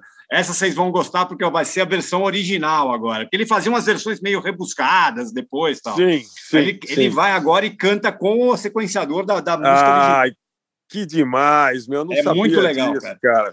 Não, o Joe Jackson, ele, ele- esse foi o único, único hum, mais ou menos hit que ele teve na vida. Foi isso. Daí ele enveredou umas coisas meio, meio mais jazzísticas também. Já tinha uma influência, mas aí foi fazer umas coisas meio diferentes, assim, mais experimentais e tal. E meio que continuou produzindo, continuou tendo uma carreira, mas meio sumiu assim do, do mundo mais, mais pop, vamos dizer. Mas é uma música que até hoje, quando eu ouço, eu fico, eu fico meio meio emocionado para mim me dá um me dá um uns flashes assim de alguns momentos Fica- fica mexido. ali cara eu me lembro até do carnaval que é o último carnaval eu acho que é o penúltimo carnaval que eu pulei na vida assim que foi o carnaval de 83 que eu tava lá no meio da, da, da, da- da- sabe pulando ali carnaval e, e, e- e no clube e, e- e- ouvindo essa música na minha cabeça. É muito engraçado, assim, uma, uma combinação estranha, e enfim, ficou. Então, é Stepping Out. E é um detalhe interessante: eu fui, eu fui checar aqui a, a- essa música, porque eu achava que era sobre Nova York, né? Porque é, é o que, é o que aparece no videoclipe, né? E aí tem uma história sensacional que é a seguinte. O Joe Jackson, de fato, ele é inglês, mas tinha mudado para Nova York em 81, ficou lá em 81, 82, gravou lá, e essa música é dessa época. E, e anos depois, ele saiu de Nova York por uma razão muito legal, é, que é a seguinte: ele falou, ó, a Nova York que eu amava era no do começo dos anos 80, e agora que não pode mais fumar em Nova York, eu vou embora. Porque eu gosto de cigarro, eu quero fumar. E daí ele tem, participou de movimentos, shows a favor da defesa do cigarro, nos bares e nos lugares de É show e mesmo. tal. E ele ficou puto, ele mudou para Berlim quando eles proibiram o Sério? cigarro. Agora que Berlim também deve ser proibido, imagino, não sei onde é que ele está morando, se mora na, no, no Cairo, onde pode fumar em qualquer lugar. Mas, enfim, é o Joe Jackson com Stepping Out. E a outra música é, é, eu peguei, escolhi uma música meio para simbolizar o disco e a banda, porque, perdão, o disco, certamente a banda que eu mais ouvi na vida foi o Kraftwerk, e dos, do- de toda a obra do Kraftwerk, que eu já ouvi 50 mil vezes, o disco certamente que eu mais ouvi é esse disco, que é o, o disco remix do Tour de France. Ah, e a razão porque é, é- a foi, foi a salvação da lavoura para mim é porque eu já gostava da banda e gostava e tudo, mas em 2017 eu sempre trabalhei, trabalhei em redação, tinha minha editora, depois trabalhava, enfim, sempre trabalhei com um monte de gente em volta, né? Em 2017, por várias razões, é, é, eu, eu, eu virei home office, né? E eu, pela primeira vez, minha vida era trabalhar sozinho.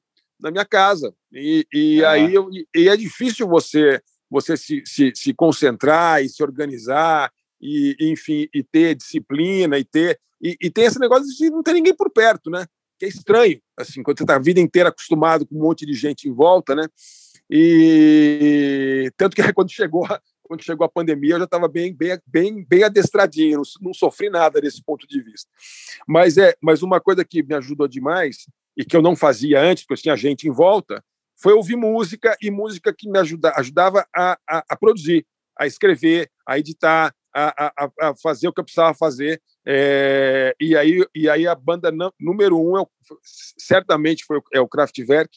E esse álbum, é, esse, e esse álbum que é o Tour de France Remix, porque tem o- a, a música original é de 83, 82, 83, e, e que era um single, né? Aí tem o disco de 2003, tem o 2009, é, que tem o, que é o mesmo disco remixado, né? Então eu escolhi aí uma das minhas a favorita não tem favorita, porque esse álbum eu, eu, eu para mim é, é- é- não tem favorito, tudo perfeito. É, a, a, é o Tour de France Étape 3, é, Stage 3, né? É a, é a parte 3 aí do Tour de France. Então nós vamos de Joe Jackson e Kraftwerk.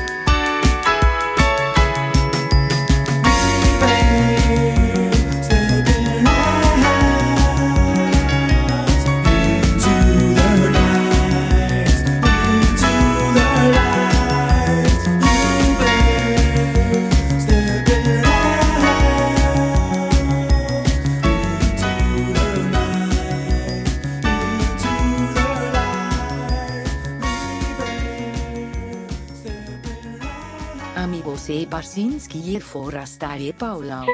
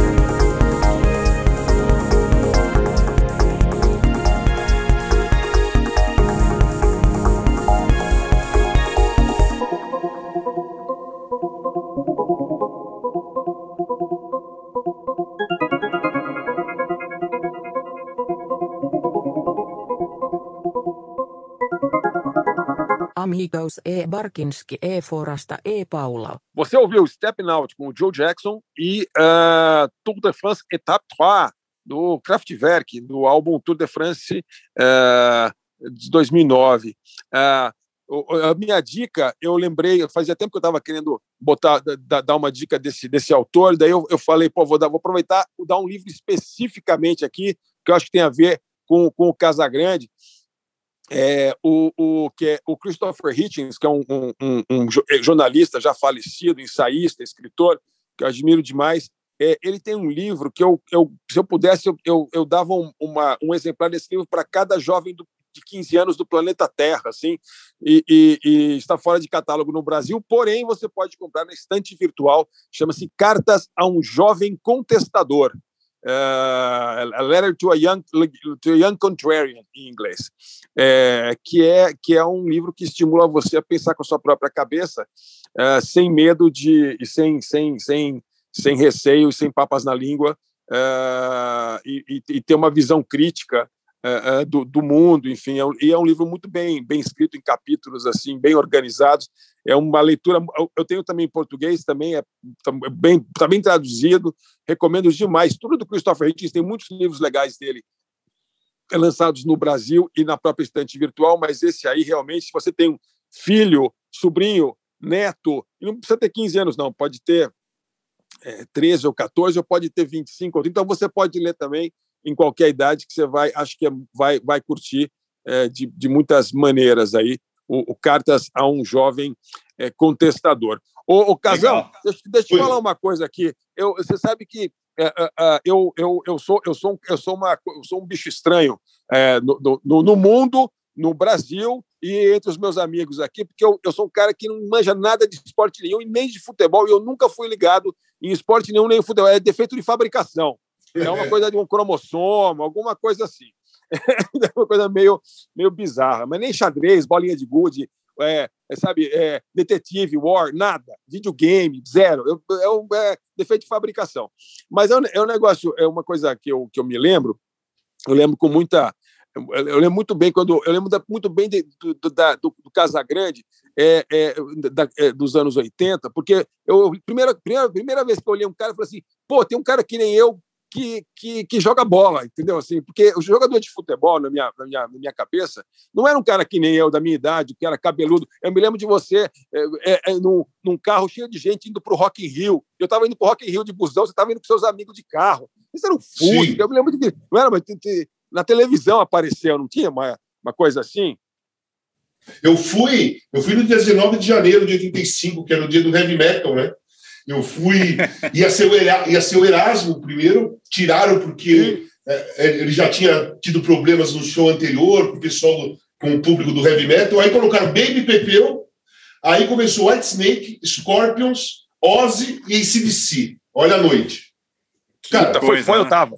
Eu tava, acho que, acho que todo mundo aqui tava, né? Você tava também. Pô, cara, meu, é. foi, cara, é inacreditável. Você tá ali e não vinha ninguém no Brasil. Eu tinha ido no show do Queen em 81, no Morumbi. Uhum, que foi é. a primeira, o primeiro grande show, né? Show de, de estádio, show de arena que teve, foi Sim. o Queen em 81, que foi o protótipo do, do Rock in Rio. O Medina viu como, como o público brasileiro amava o rock and roll, porque a gente, ninguém tinha um parâmetro, porque não vinha ninguém grande aqui. Não tinha, uhum. aqui, aqui era o país do samba, do chorinho, do, do, do forró, essas coisas, né? E ninguém sabia mesmo se o, se o povo brasileiro era ligado em rock and roll. Quando ele fez o Queen, que lotou o Morumbi, Cara, o cara, quando eles fizeram o Queen, foi o Medina. Quando o Medina viu que o Queen lotou o Morumbi, cara, ele falou assim: Meu, podemos inventar um festival de rock aqui que vai, dar, vai funcionar. E eu fui nesse dia, que era o único dia que eu podia ir, porque já, é, eu já estava em treinamento no Corinthians. Né? Uhum, a, uhum. gente já tinha voltado de férias. E era um sábado. Eu treinei de manhã, peguei o carro, eu, dois amigos, fomos embora, cara, e fomos ver, fomos ver essa noite aí. Assim, eu, eu era um cara, eu era um cara super roqueiro no, no, final dos anos 80, dos anos 70 e início dos anos 80. Heavy metal mesmo, sabe? Eu ia, eu ia para todo lugar com aquelas com a roupa de é, com desenho de, de, bandas, sabe? É, eu ia nos programas de televisão, os caras não acreditavam. Eu era completamente um peixe fora d'água do mundo do futebol. Que eu, eu chegava nos lugares, eu estava com a camisa do, do Led Zeppelin, estava com a camisa do Bob Dylan, tem uma entrevista minha no, na, que eu dei para o Globo Esporte é, em 82, foi lá no, no Beira Rio, que nós ganhamos de 2 a 0 do Internacional, e eu fiz um gol e o Magrão fez o outro. Né? E aí o, o Justo Ribeiro veio me entrevistar, o Justo também era um cara diferente, ele começou a me perguntar outras coisas. E eu vejo a entrevista hoje, eu estou com uma camisa com a cara do Bob Dylan enorme no peito, uma camisa branca. Coisa que jogador de futebol não usava, entendeu?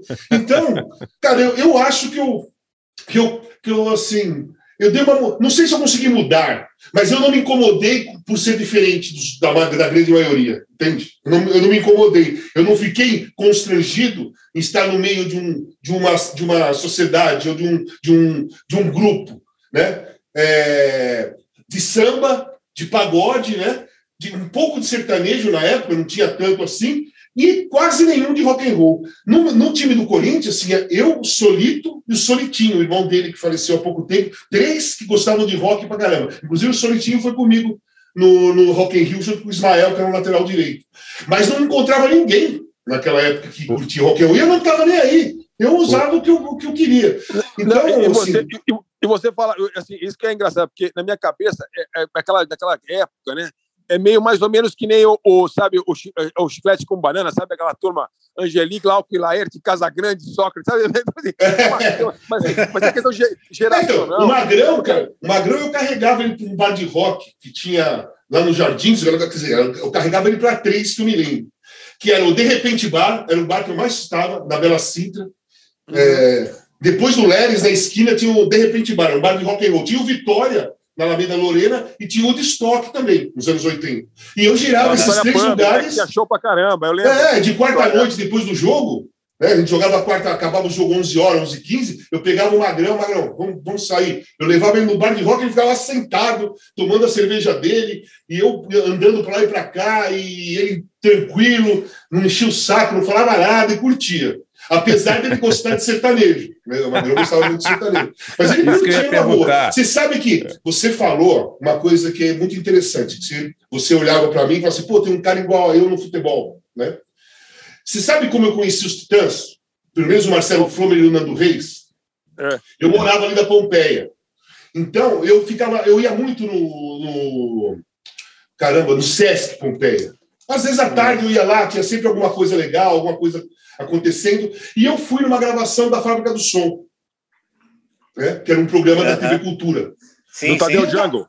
Que legal. É, exatamente. Eu tava lá com a pô, calça jeans desbotada, minha bolsa tiracolo, um chapéu, óculos escuro, uma, uma camisa toda colorida e tal. Aí veio o Nando Reis e o Marcelo Fromer, que era ainda é, titãs do Iê, né? Eles vieram e falaram, pô, Casal, caramba, sou o Nando Reis, sou São Paulino, sou Marcelo São Paulino, caramba, não sei o quê. Beleza, conversamos um pouco, bom, sumindo. Depois de um tempo, eu fui para a Europa, voltei. Quando eu comecei a trabalhar com eles, nós fizemos, um tra- nós fizemos um programa da MTV. Eu, o Nando Reis, o Marcelo Flome e a, a Astrid.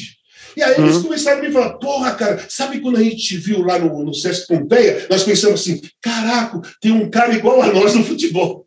Entendeu? Então, foi a mesma frase que eu ouvi dos dois, você falou aí. Entendeu? É, Olha é, é, mas é porque era, era, era, era um cara que, assim, é, igual a nós, assim, é, do mesmo, mesmo universo mental, não só Sim. musical, mas é interessado por política, e, enfim, e- e- e que fazia parte da cena, estava tava, é, circulando pela, pela cidade e, e- e- e queria e que você fala assim você fala muito rock dos anos 60 70 e tal as, as coisas que você tem na parede mas você tinha você tinha um espírito punk no sentido de- de- dessa dessa época dos anos 80 Da, de, da atitude. de né? Da atitude, é uma atitude punk. é, Eu sei, é exatamente Eu concordo. Não é? Ô, ô, ô, Casão, eu sei que você já falou muitas vezes sobre isso, mas só para. Eu queria, eu- queria. é Você falou da democracia corintiana agora de pouco. Assim, você acha que o futebol hoje é. é a minha impressão é que o futebol hoje é menos democrático do que 40 anos atrás, quando vocês fizeram tudo aquilo. É impressão minha de quem não entende de futebol ou, ou, ou tô certo? Não, é, é isso mesmo. Mas a questão é que eu acho no futebol hoje é assim: é o egoísmo que existe nos jogadores de futebol. Cada um pensa em, nele mesmo. Ou um grupinho que pensa tudo igual, que é, é, fora, fora alienado completamente do que acontece ao redor do mundo, principalmente no, no Brasil. São alienados. Você pode ver, ninguém se posiciona para nada, sabe? Ninguém, assim, não precisa ser contra o governo, não é isso que eu estou falando. Mas, por exemplo, ninguém cobrou vacina, ninguém incentivou a vacina. É, eu estou falando espontaneamente, na- no- nas redes sociais de cada um, sabe? Gravar um vídeo assim, meu, eu sou fulano de tal, pô, a vacina é importante, vamos se vacinar, blá, blá, blá, blá, blá. Espontaneamente, sem ser uma campanha, espontaneamente. Você não vê, você não viu. Você não viu. Você não viu incentivo à máscara, incentivo ao isolamento social, sabe? Você não viu. De forma nenhuma. Isso, e, no, num todo, às vezes eu faço minhas críticas ao jogador de futebol, que eles não se posicionam lá, as pessoas levam para o lado político. É, se ele fosse, se ele fosse é, de esquerda ou do PT, você é, não falaria nada. Não tem nada a ver com isso. Eu, eu reconheço e aceito pessoas que pensam diferentes. É, democraticamente, a democracia é isso, ninguém é obrigado a ser igual. Muito pelo contrário, cada um tem seus pensamentos, os seus lados, enfim, seu, seu, seu estilo musical, o modo de se vestir. Mas o que eu cobrava era exatamente em cima da pandemia que eu cobrava. A minha cobrança foi em cima da pandemia. A minha cobrança é em cima da fome, da pobreza. A minha cobrança é em, é cima do desmatamento, do garimpo ilegal, da destruição Uhum. da Amazônia, dos assassinatos dos indígenas. É esse o meu, o meu, a minha cobrança. Eles não abrem a boca para nada. Entendeu? Ninguém dá cara para bater, né? Ninguém, ninguém Não, põe na quem não quer. Sabe qual é o problema hoje? Eu, não sei se vocês são bem ligados às redes sociais, eu não sou tanto, mas eu, eu percebi trabalhando, eu, eu percebi a mudança é, em televisão e em muitas áreas assim da comunicação, que é o seguinte: as pessoas estão preocupadas, aquelas que trabalham, aquelas que é, são de vídeo e tal, essas pessoas estão preocupadas com número de seguidores. Então, elas não fazem nada ou não falam nada que possa começar a ser atacada nas redes sociais e perder seguidores. Sim, claro. Quando fazem, sem querer, no outro dia gravam um vídeo pedindo desculpa. Verdade. É, exato. E, por exemplo, muitas televisões, até em, em novelas, programas de televisão, enfim, estão escalando algumas pessoas através do número de seguidores, não em cima do talento. Uhum. Mas, jogador de ocasião, futebol- não são, não são O jogador algumas, de não, futebol quase está todas. nessa, nessa, nessa estrada. Eles não querem ser atacados, eles não querem ser atacados, eles não querem falar nada crie polêmica, eles não querem perder seguidores. É essa a preocupação do mundo hoje. Cara, se o mundo fosse preocupar em não perder seguidores, nós vamos morrer daqui 150 anos, porque ninguém vai ligar para a Amazônia, ninguém vai, ah, ah, vai ligar para o aquecimento global, ninguém vai ligar para nada, porque quando você defende a Amazônia, você perde seguidores e você é atacado na- nas redes sociais. Se você for defender, eh, se você for contra a- ao clima, né, o aquecimento global, você é atacado e perde seguidores. Sabe? Se você for amigo da Greta, se você posta alguma coisa a favor da Greta, você perde seguidores. É. Entende? Então, as- os caras não querem se envolver. Eu acho que. E aí, aí que vem o egoísmo. Quando você entra nessa, nessa linha aí de se preocupar quantos seguidores você tem, se você perdeu, se você vai ser atacado, você vira egoísta. Porque aí você não fala mais nada de interessante. Você só fala as coisas que as pessoas que querem ouvir, e aí aumenta seguidores, mas não leva a lugar nenhum que você fala. Eu não gosto de falar coisa que não leva a lugar nenhum. Bom, Casar, aproveita que você está tá falando desses caras aí e mostra para esses jogadores aí as suas escolhas. Ah, olha, atenção, jogadores de futebol. Olha, olha, o, que, olha o que é um gosto de, de, de- de, um jogador refinado aqui. Ó. Quais são as duas músicas que, que te salvaram, Casão? Conta aí para nós. Assim, são duas músicas que tiveram uma influência gigantesca em, em- nos momentos ali. A primeira que eu vou falar é Loki, do Arnaldo, do Arnaldo Batista, que eu vi, até, eu vi até o documentário Loki. Um disco que eu ganhei do meu pai e que eu ouvi pra caramba e gostei pra cacete, mas eu não entendi aquele presente naquele momento. Por que, que meu pai deu o disco Loki? Aí, depois de um tempo, eu comecei a entender.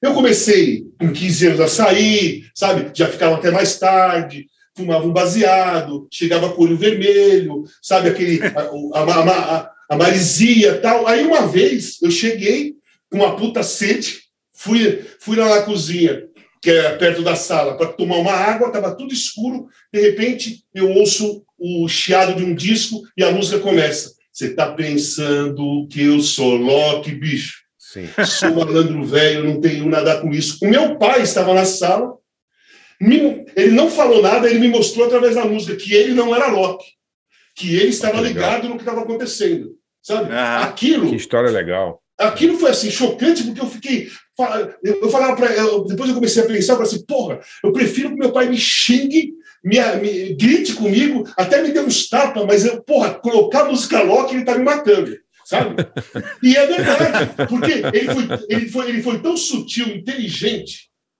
ele foi de um gosto musical ele montou a a cena, porque ele me deu o disco de presente.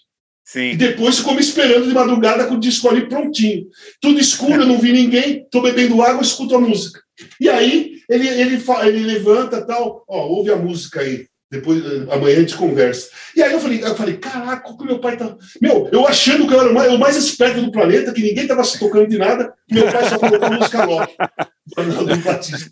Inclusive, ele fala, né, né, né Casal? Ele fala, a gente, a fumou muita A coisa gente por aí. fumou, a gente, a gente andou, a gente fumou muita coisa por aí. Então, aí eu falei, porra, ah, meu pai foi de uma sensibilidade, de uma sutileza, de uma inteligência naquele momento, assim, fora do comum. Porque ele não precisou gritar, ele pôs a música.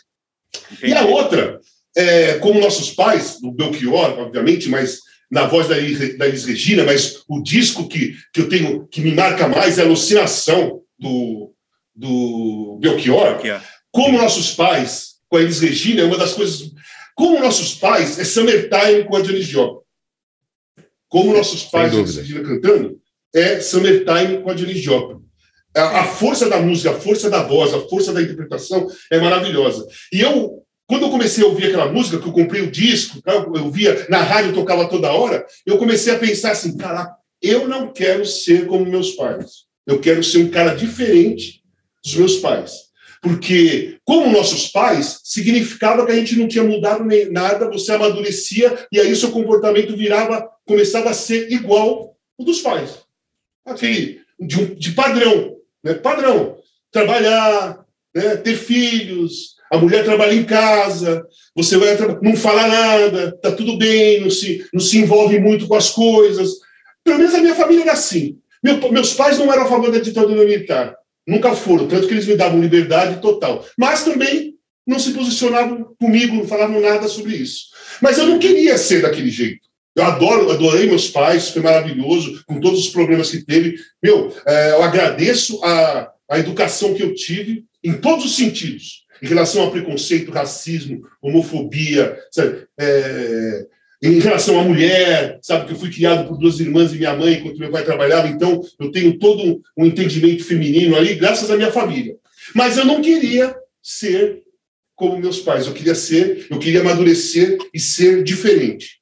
E eu, por causa dessa música, do Belchior, eu amadureci e sou diferente. Ô, ô, ô, Casa, você chegou a conhecer o Belchior ou não? Sim. Não, tem uma história. Meu, eu, eu fui em vários shows do Belchior, mas tem uma história fantástica. Em 82 acabou o campeonato, nós somos campeões contra São Paulo. Na outra semana teve um, um show, um, um show que eu organizei, show da Vitória, no, na- no ginásio do Corinthians. No outro dia nós fomos para o Rio para jogar a seleção paulista e carioca. Beleza, eu fui. Pô, eu- os, os caras da seleção paulista se apresentou no, no- em Congonhas, eu estava dormindo no banco? Porque eu, sa, eu saí direto do, do show da Vitória, eu fui para Congonhas e fiquei dormindo. Aí, porra, jogadores de outros times que não estavam acostumados, né? os caras do Corinthians nem ligaram, mas os caras dos outros times olharam e falaram, porra, o cara, meu, o cara, não- o cara tá dormindo aqui no, em Congonhas, enfim.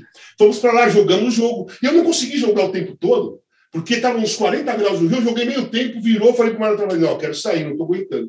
E fiquei ali no, no, no focinho do, do antigo Maracanã, vendo o jogo, e o Fagner do meu lado, que antes tinha tido é, artistas contra músicos, alguma coisa assim. E o Fagner estava do meu lado, porque eu conheci o Fagner naquele jogo, foi no jogo Corinthians e Fortaleza, Fortaleza e Corinthians, que foi a primeira vez que eu joguei com o Magrão. Primeira vez, foi 4 a 2 e tal, e eu não, não conhecia ninguém, estava sentado no sofá do, do, do, do hotel, o Fagner entrou, aí saiu os dois, aí o Magrão olhou para mim assim, garoto, o que você vai fazer? Eu falei, ah, eu não sei, tô quietinho aqui, não vou fazer nada. Então vem comigo. E aí eu já peguei amizade com o Fagner e com o Magrão. Então, Legal, naquela- cara. naquele momento, o Fagner falou para ele assim: Meu, você vai embora? Eu falei: Não, fica aí, meu, fica aí, fica na minha casa. Vamos ficar aí. O Magrão vai ficar com a mulher, o Adilson, fica aí, fica aí, fica aí. Eu falei: Beleza. Fiquei, fiquei do domingo para segunda. Na segunda eu voltei para São Paulo para pegar uma roupa e, e chamei o meu amigo Magrão de infância. Falei: Magrão, vamos comigo. Porque eu e ele, a gente era ligado em música pra caramba. Ele, ele tinha os mesmos gostos que eu, principalmente na MPB. Pô, eu tinha 19 anos. 19 anos. Para mim, era inacreditável ir ficar na casa do Fagner, entende? Era uma coisa absurda. E eu e o Magrão, a gente saía da escola, ele ia para casa dele à tarde, eu ia na minha irmã, depois saía da, da minha irmã, a gente ia para casa dele e ouvia o disco do Belchior Alucinação. Pô, a gente furava aquele disco. Ouvi ele inteirinho. E aí, o Fagner tá tomando banho pra gente sair, toca o telefone. Eu falei, pô, só tava nós três lá, o Fagner não tava lá, eu falei, vou atender, né? O Magrão falou assim, atende aí. Peguei, alô? Aí ele falou assim, Raimundo, aqui é meu Chior. Aí eu, eu, ta- eu tapei o telefone e falei pro meu amigo Magrão, Magrão, você sabe quem tá ligando aqui? Não, Belchior. Magrão, puta que. Aí eu falei, eu conversei um pouco com ele, sabe? Aí ó, o, o Raimundo tá tomando um banho e tal. Então fala pra ele que daqui a pouco eu vou. Eu, vou- eu ligo pra ele, pô, Casal, obrigado tal, sou seu fã, tal, alguma coisa assim. Falei, beleza. Porra, cara, eu, fiz, eu, eu tava num mundo, sabe? É, inacreditável, sabe? É. Igual o, o, o rap do, dos Racionais, era o mundo do Mágico de Oz, que eu tava naquele momento. É, eu tava num mundo que não era meu naquele momento. E, né? Pelo menos eu achava que não era meu. E foi aí que eu conheci o Belchior. Depois eu acompanhei ele em vários, vários shows e as músicas mais marcantes para mim da minha adolescência é do Belchior mesmo. Então a primeira foi rock, né? E a segunda foi com nossos pais. Então foi essa a explicação. A primeira com meu pai e a segunda que eu não quis ser como meus pais. Legal. Vamos, vamos escutar Muito legal. então.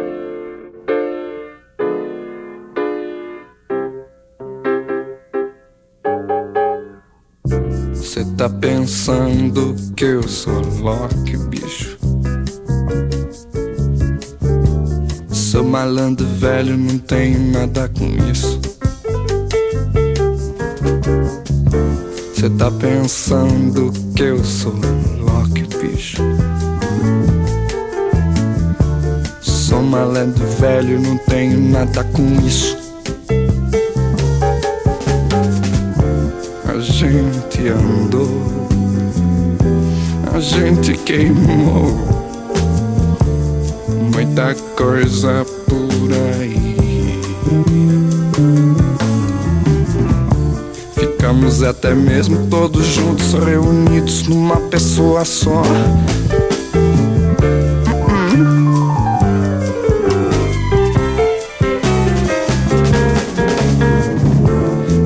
Pensando que eu sou Loki, bicho?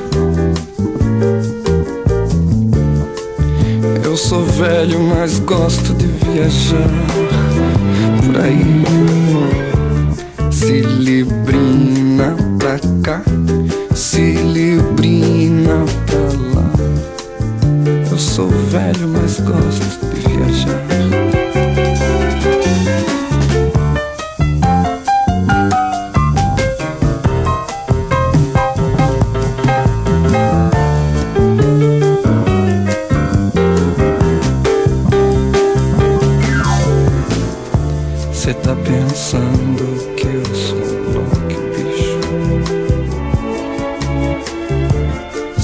Sou malandro velho, não tenho nada com isso.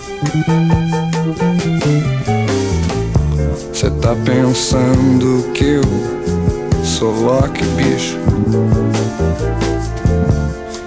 Malandro velho não se mete no enguiço. A gente andou, a gente queimou muita coisa por aí. Ficamos até mesmo todos juntos reunidos numa pessoa só.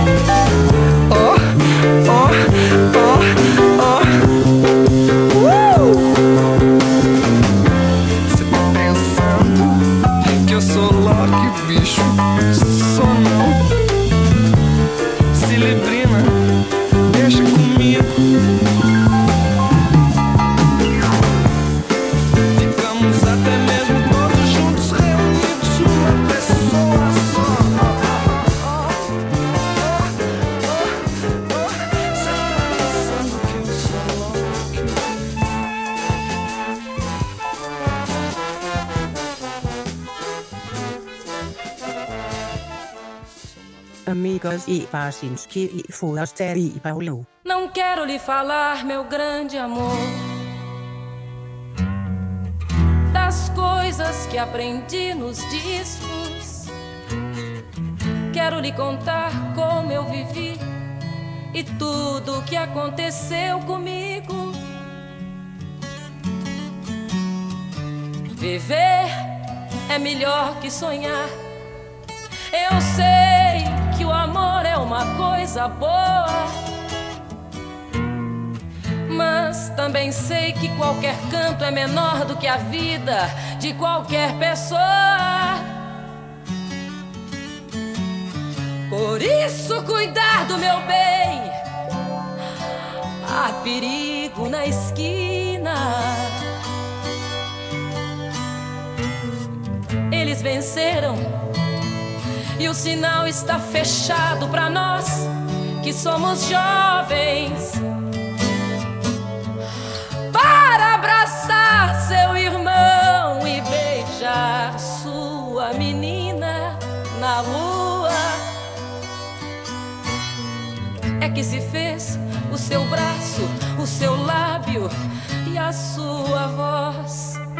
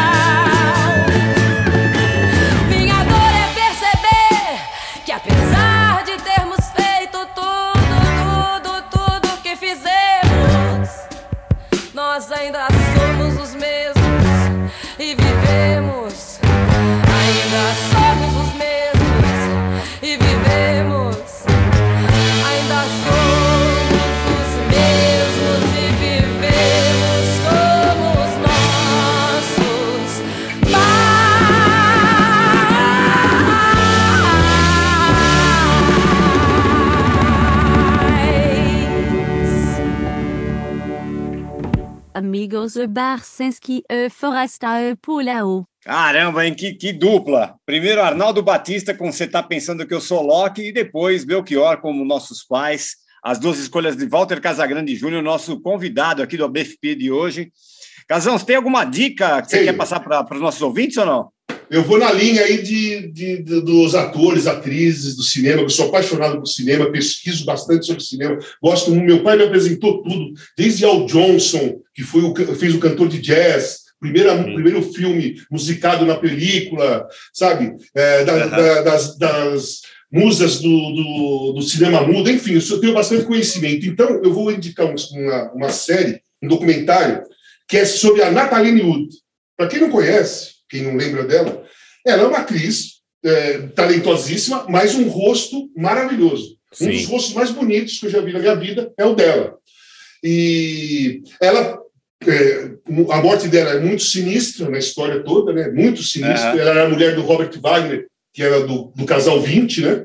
Sim, sim. É, então a história acaba e você não sabe realmente o que que aconteceu naquilo, naquela, naquela lancha lá, naquele dia. E isso assim, ela fez diversos filmes legais, inclusive Juventude Transviada com James Dean. Ela que joga o lencinho para os dois carros passarem e tirarem a, fazerem a corrida e o cara cai, o carro do cara cai lá embaixo e tal. É toda a história do Juventude Transviada. Então eu indico esse documentário porque ela é uma belíssima atriz, talentosíssima, a história dela é super sinistra e a morte também, muito sinistra. E um dos rostos mais lindos que eu já vi na minha vida. E eu indico um livro também, da Pat Smith, que é o Devoção. Porque quando ela veio aqui, lá no, no festival que eu encontrei o Paulão, ali É, no é, no- Espaço das Américas, Sim, dois sim. anos seguidos, né? Um eu fui ver a Blonde e o outro É, é. eu fui ver o Jack White e a Pat Smith. E na sexta, foi um sábado, na sexta-feira ela fez eh, a apresentação do, do, da- do lançamento do livro dela no Sesc Pompeia. Ela leu umas poesias, foi entrevistada lá, e eu estava ali no, no- no- na plateia, né? Ouvindo a fala dela, comprei o livro, então eu indico porque, não só pelo livro, não só pela Pat Smith, mas porque eu estava lá ouvindo a Pat Smith é, recitar as suas poesias, e no outro dia eu vi ela fazer um show inacreditável. A mina é punk, bicho. A mina é rock and roll, punk rock mesmo. É, essa é. Ela, essa é Não, o show, o show foi bem legal mesmo, cara. Foi um Hã? puta show. Foi, o show foi muito bom. Não foi? mesmo. Pô, ela quebrou Foi. as cordas da guitarra com a mão. Ela, meu, ela fez coisa assim de Peter Townsend, sabe? Muito legal. Pô, Que legal. O. Jack White tá voltando aí, hein? Então. É, Jack White é já bom. Podemos combinar uma ali de se encontrar, porque. É, ter a gente, só a gente encontra né, o casão só em festival, né? É, isso aí. Mas vai no festival que eu tô lá. Eu tô no meio do povão, hein? Não vou de camarote, não. Fico, eu fico ali na galera mesmo. Boa. Legal. Demais. Belezinha. Pô, pô, Casão, brigadíssimo, viu, cara? Eu que Foi- agradeço, o papo foi legal Muito pra caramba. legal, gosto, cara. de, gosto de música, gosto de cinema, gosto de, de livros, gosto de conversar sobre diversas coisas. E as pessoas, quando a maioria das vezes que eu vou dar uma entrevista, fica sempre no futebol, sempre na política. Eu respondo, mas é um é desgaste. Eu gosto muito mais dessas, desses papos que nós tivemos aqui hoje. Pô, legal. Pô, que bom, meu. Que a bom. gente É que adorou também. Foi, isso que puta, quer foi um ouvir. prazer te ver de novo, Foi cara. sensacional. Só, só, só de falar do Boban já valeu tudo. Tem que fazer um podcast só sobre o Asco ali, hein, cara? Ô, ô Casa, quem que era o técnico? da- Esse Torino era, era o Mondônico, o técnico? É, Emiliano Mondoni. Nós, É somos- esse mesmo, né? nós ganhamos, é, nós eliminamos o Real Madrid na semifinal da, da Copa UEFA. É. Eu fiz um gol lá em Madrid, foi 2x1 lá e 2x0 lá em Turim. É, na final foi 2x2 em casa contra o Ajax, eu fiz os dois gols. E fora foi 0x0, mas nós demos quatro bolas na trave, era para a gente ter sido campeão daquilo lá e não conseguimos. E, deu, no, no ano seguinte nós fomos campeões da Copa Itália. Que legal, cara. Bom, o, o- o Torino eliminar o Real Madrid é tipo, sei lá, o Fortaleza eliminar o Flamengo. na- Exatamente. Na- né? Só que era o seguinte: foi, ah, engraçado que o mundo dá uma volta e às vezes ele coloca situações parecidas. O Torino representava o Porto de 87 contra o Bayern de Munique. O Torino, ni- ninguém achava nada, era um time que, sabe, não, não tinha muita visibilidade na Europa do mesmo jeito, era a zebra contra o Real Madrid. E nós eliminamos o Real Madrid, era para ter metido, era ter metido 5, 6 na, É mesmo. lá, em, lá em Turim. Posso contar uma história rápida? Vai. Lá em Madrid, os caras bateram pra cacete. Estava 1x0 para nós, eu fiz o gol. Os caras começaram a bater, bater, bater, viraram o jogo na forçada. Beleza. No segundo jogo, lá na outra quarta, a gente estava indo para o estádio, né? Todo mundo focado, uma energia dentro do ônibus do caramba. E aí, já na Europa, naquela época, entravam os dois times juntos, um do lado do outro, né? Sim. E aí, eu, o zagueiro Bruno, o Policano, que era o lateral esquerdo, tudo cara forte, somos em cima do Mitchell e do Raj e do Butraguinho. Nós falamos assim para eles: se vocês pegarem na bola hoje, nós vamos acabar com vocês, nós vamos marcar vocês, nós vamos dar no meio de vocês. Vocês vão ter que. Não pega na bola, não ataca, que eu vou matar vocês. E aí entramos. Aí, na hora da saída, a saída era do Torino. Esse zagueiro Bruno, que era um louco, cara, ele saiu lá de trás, falou para o juiz esperar um pouquinho, foi até um, ah, perto da bola, o Butraguinho estava na frente e falou assim: ó, se você pegar na bola, eu vou te matar. E foi lá para trás. Os caras não pegaram na bola. Nós atropelamos, meu amigo. Os caras pulavam. E nós não batemos, não. Só ameaçamos. A bola vinha para eles, eles estavam de costa para nós, eles pulavam. Eles ficavam pulando. Nós O os caras. afinou, né? Você imagina o Bruno. E o o Ricardo Bruno- Rocha estava lá, o Ricardo falou assim: pô, Casão, para, para. Ricardo, eu só falo com você depois. Não vem falar comigo agora. Foi legal. Pô, o Butraguinho daquele tamanho lá, o Bruno daquele tamanhão, imagina o medo, né? Afinou o Butragueiro. Bom, gente, é. obrigado aí, tá? Se você Valeu quiser demais, falar de novo Casão. mais pra frente, só me dá um toque. Foi Tá bom. demais. Muito Foi bem legal. legal, Valeu, obrigado, Casão. Valeu, Um abraço aí, boa sorte aí. Valeu, galera. Obrigado. Valeu, DJ. Valeu, Tchau, tchau, DJ. tchau, gente. Tchau, DJ. Obrigado. Valeu. Amigos, o Barcinski e o Forasta e o Paulão.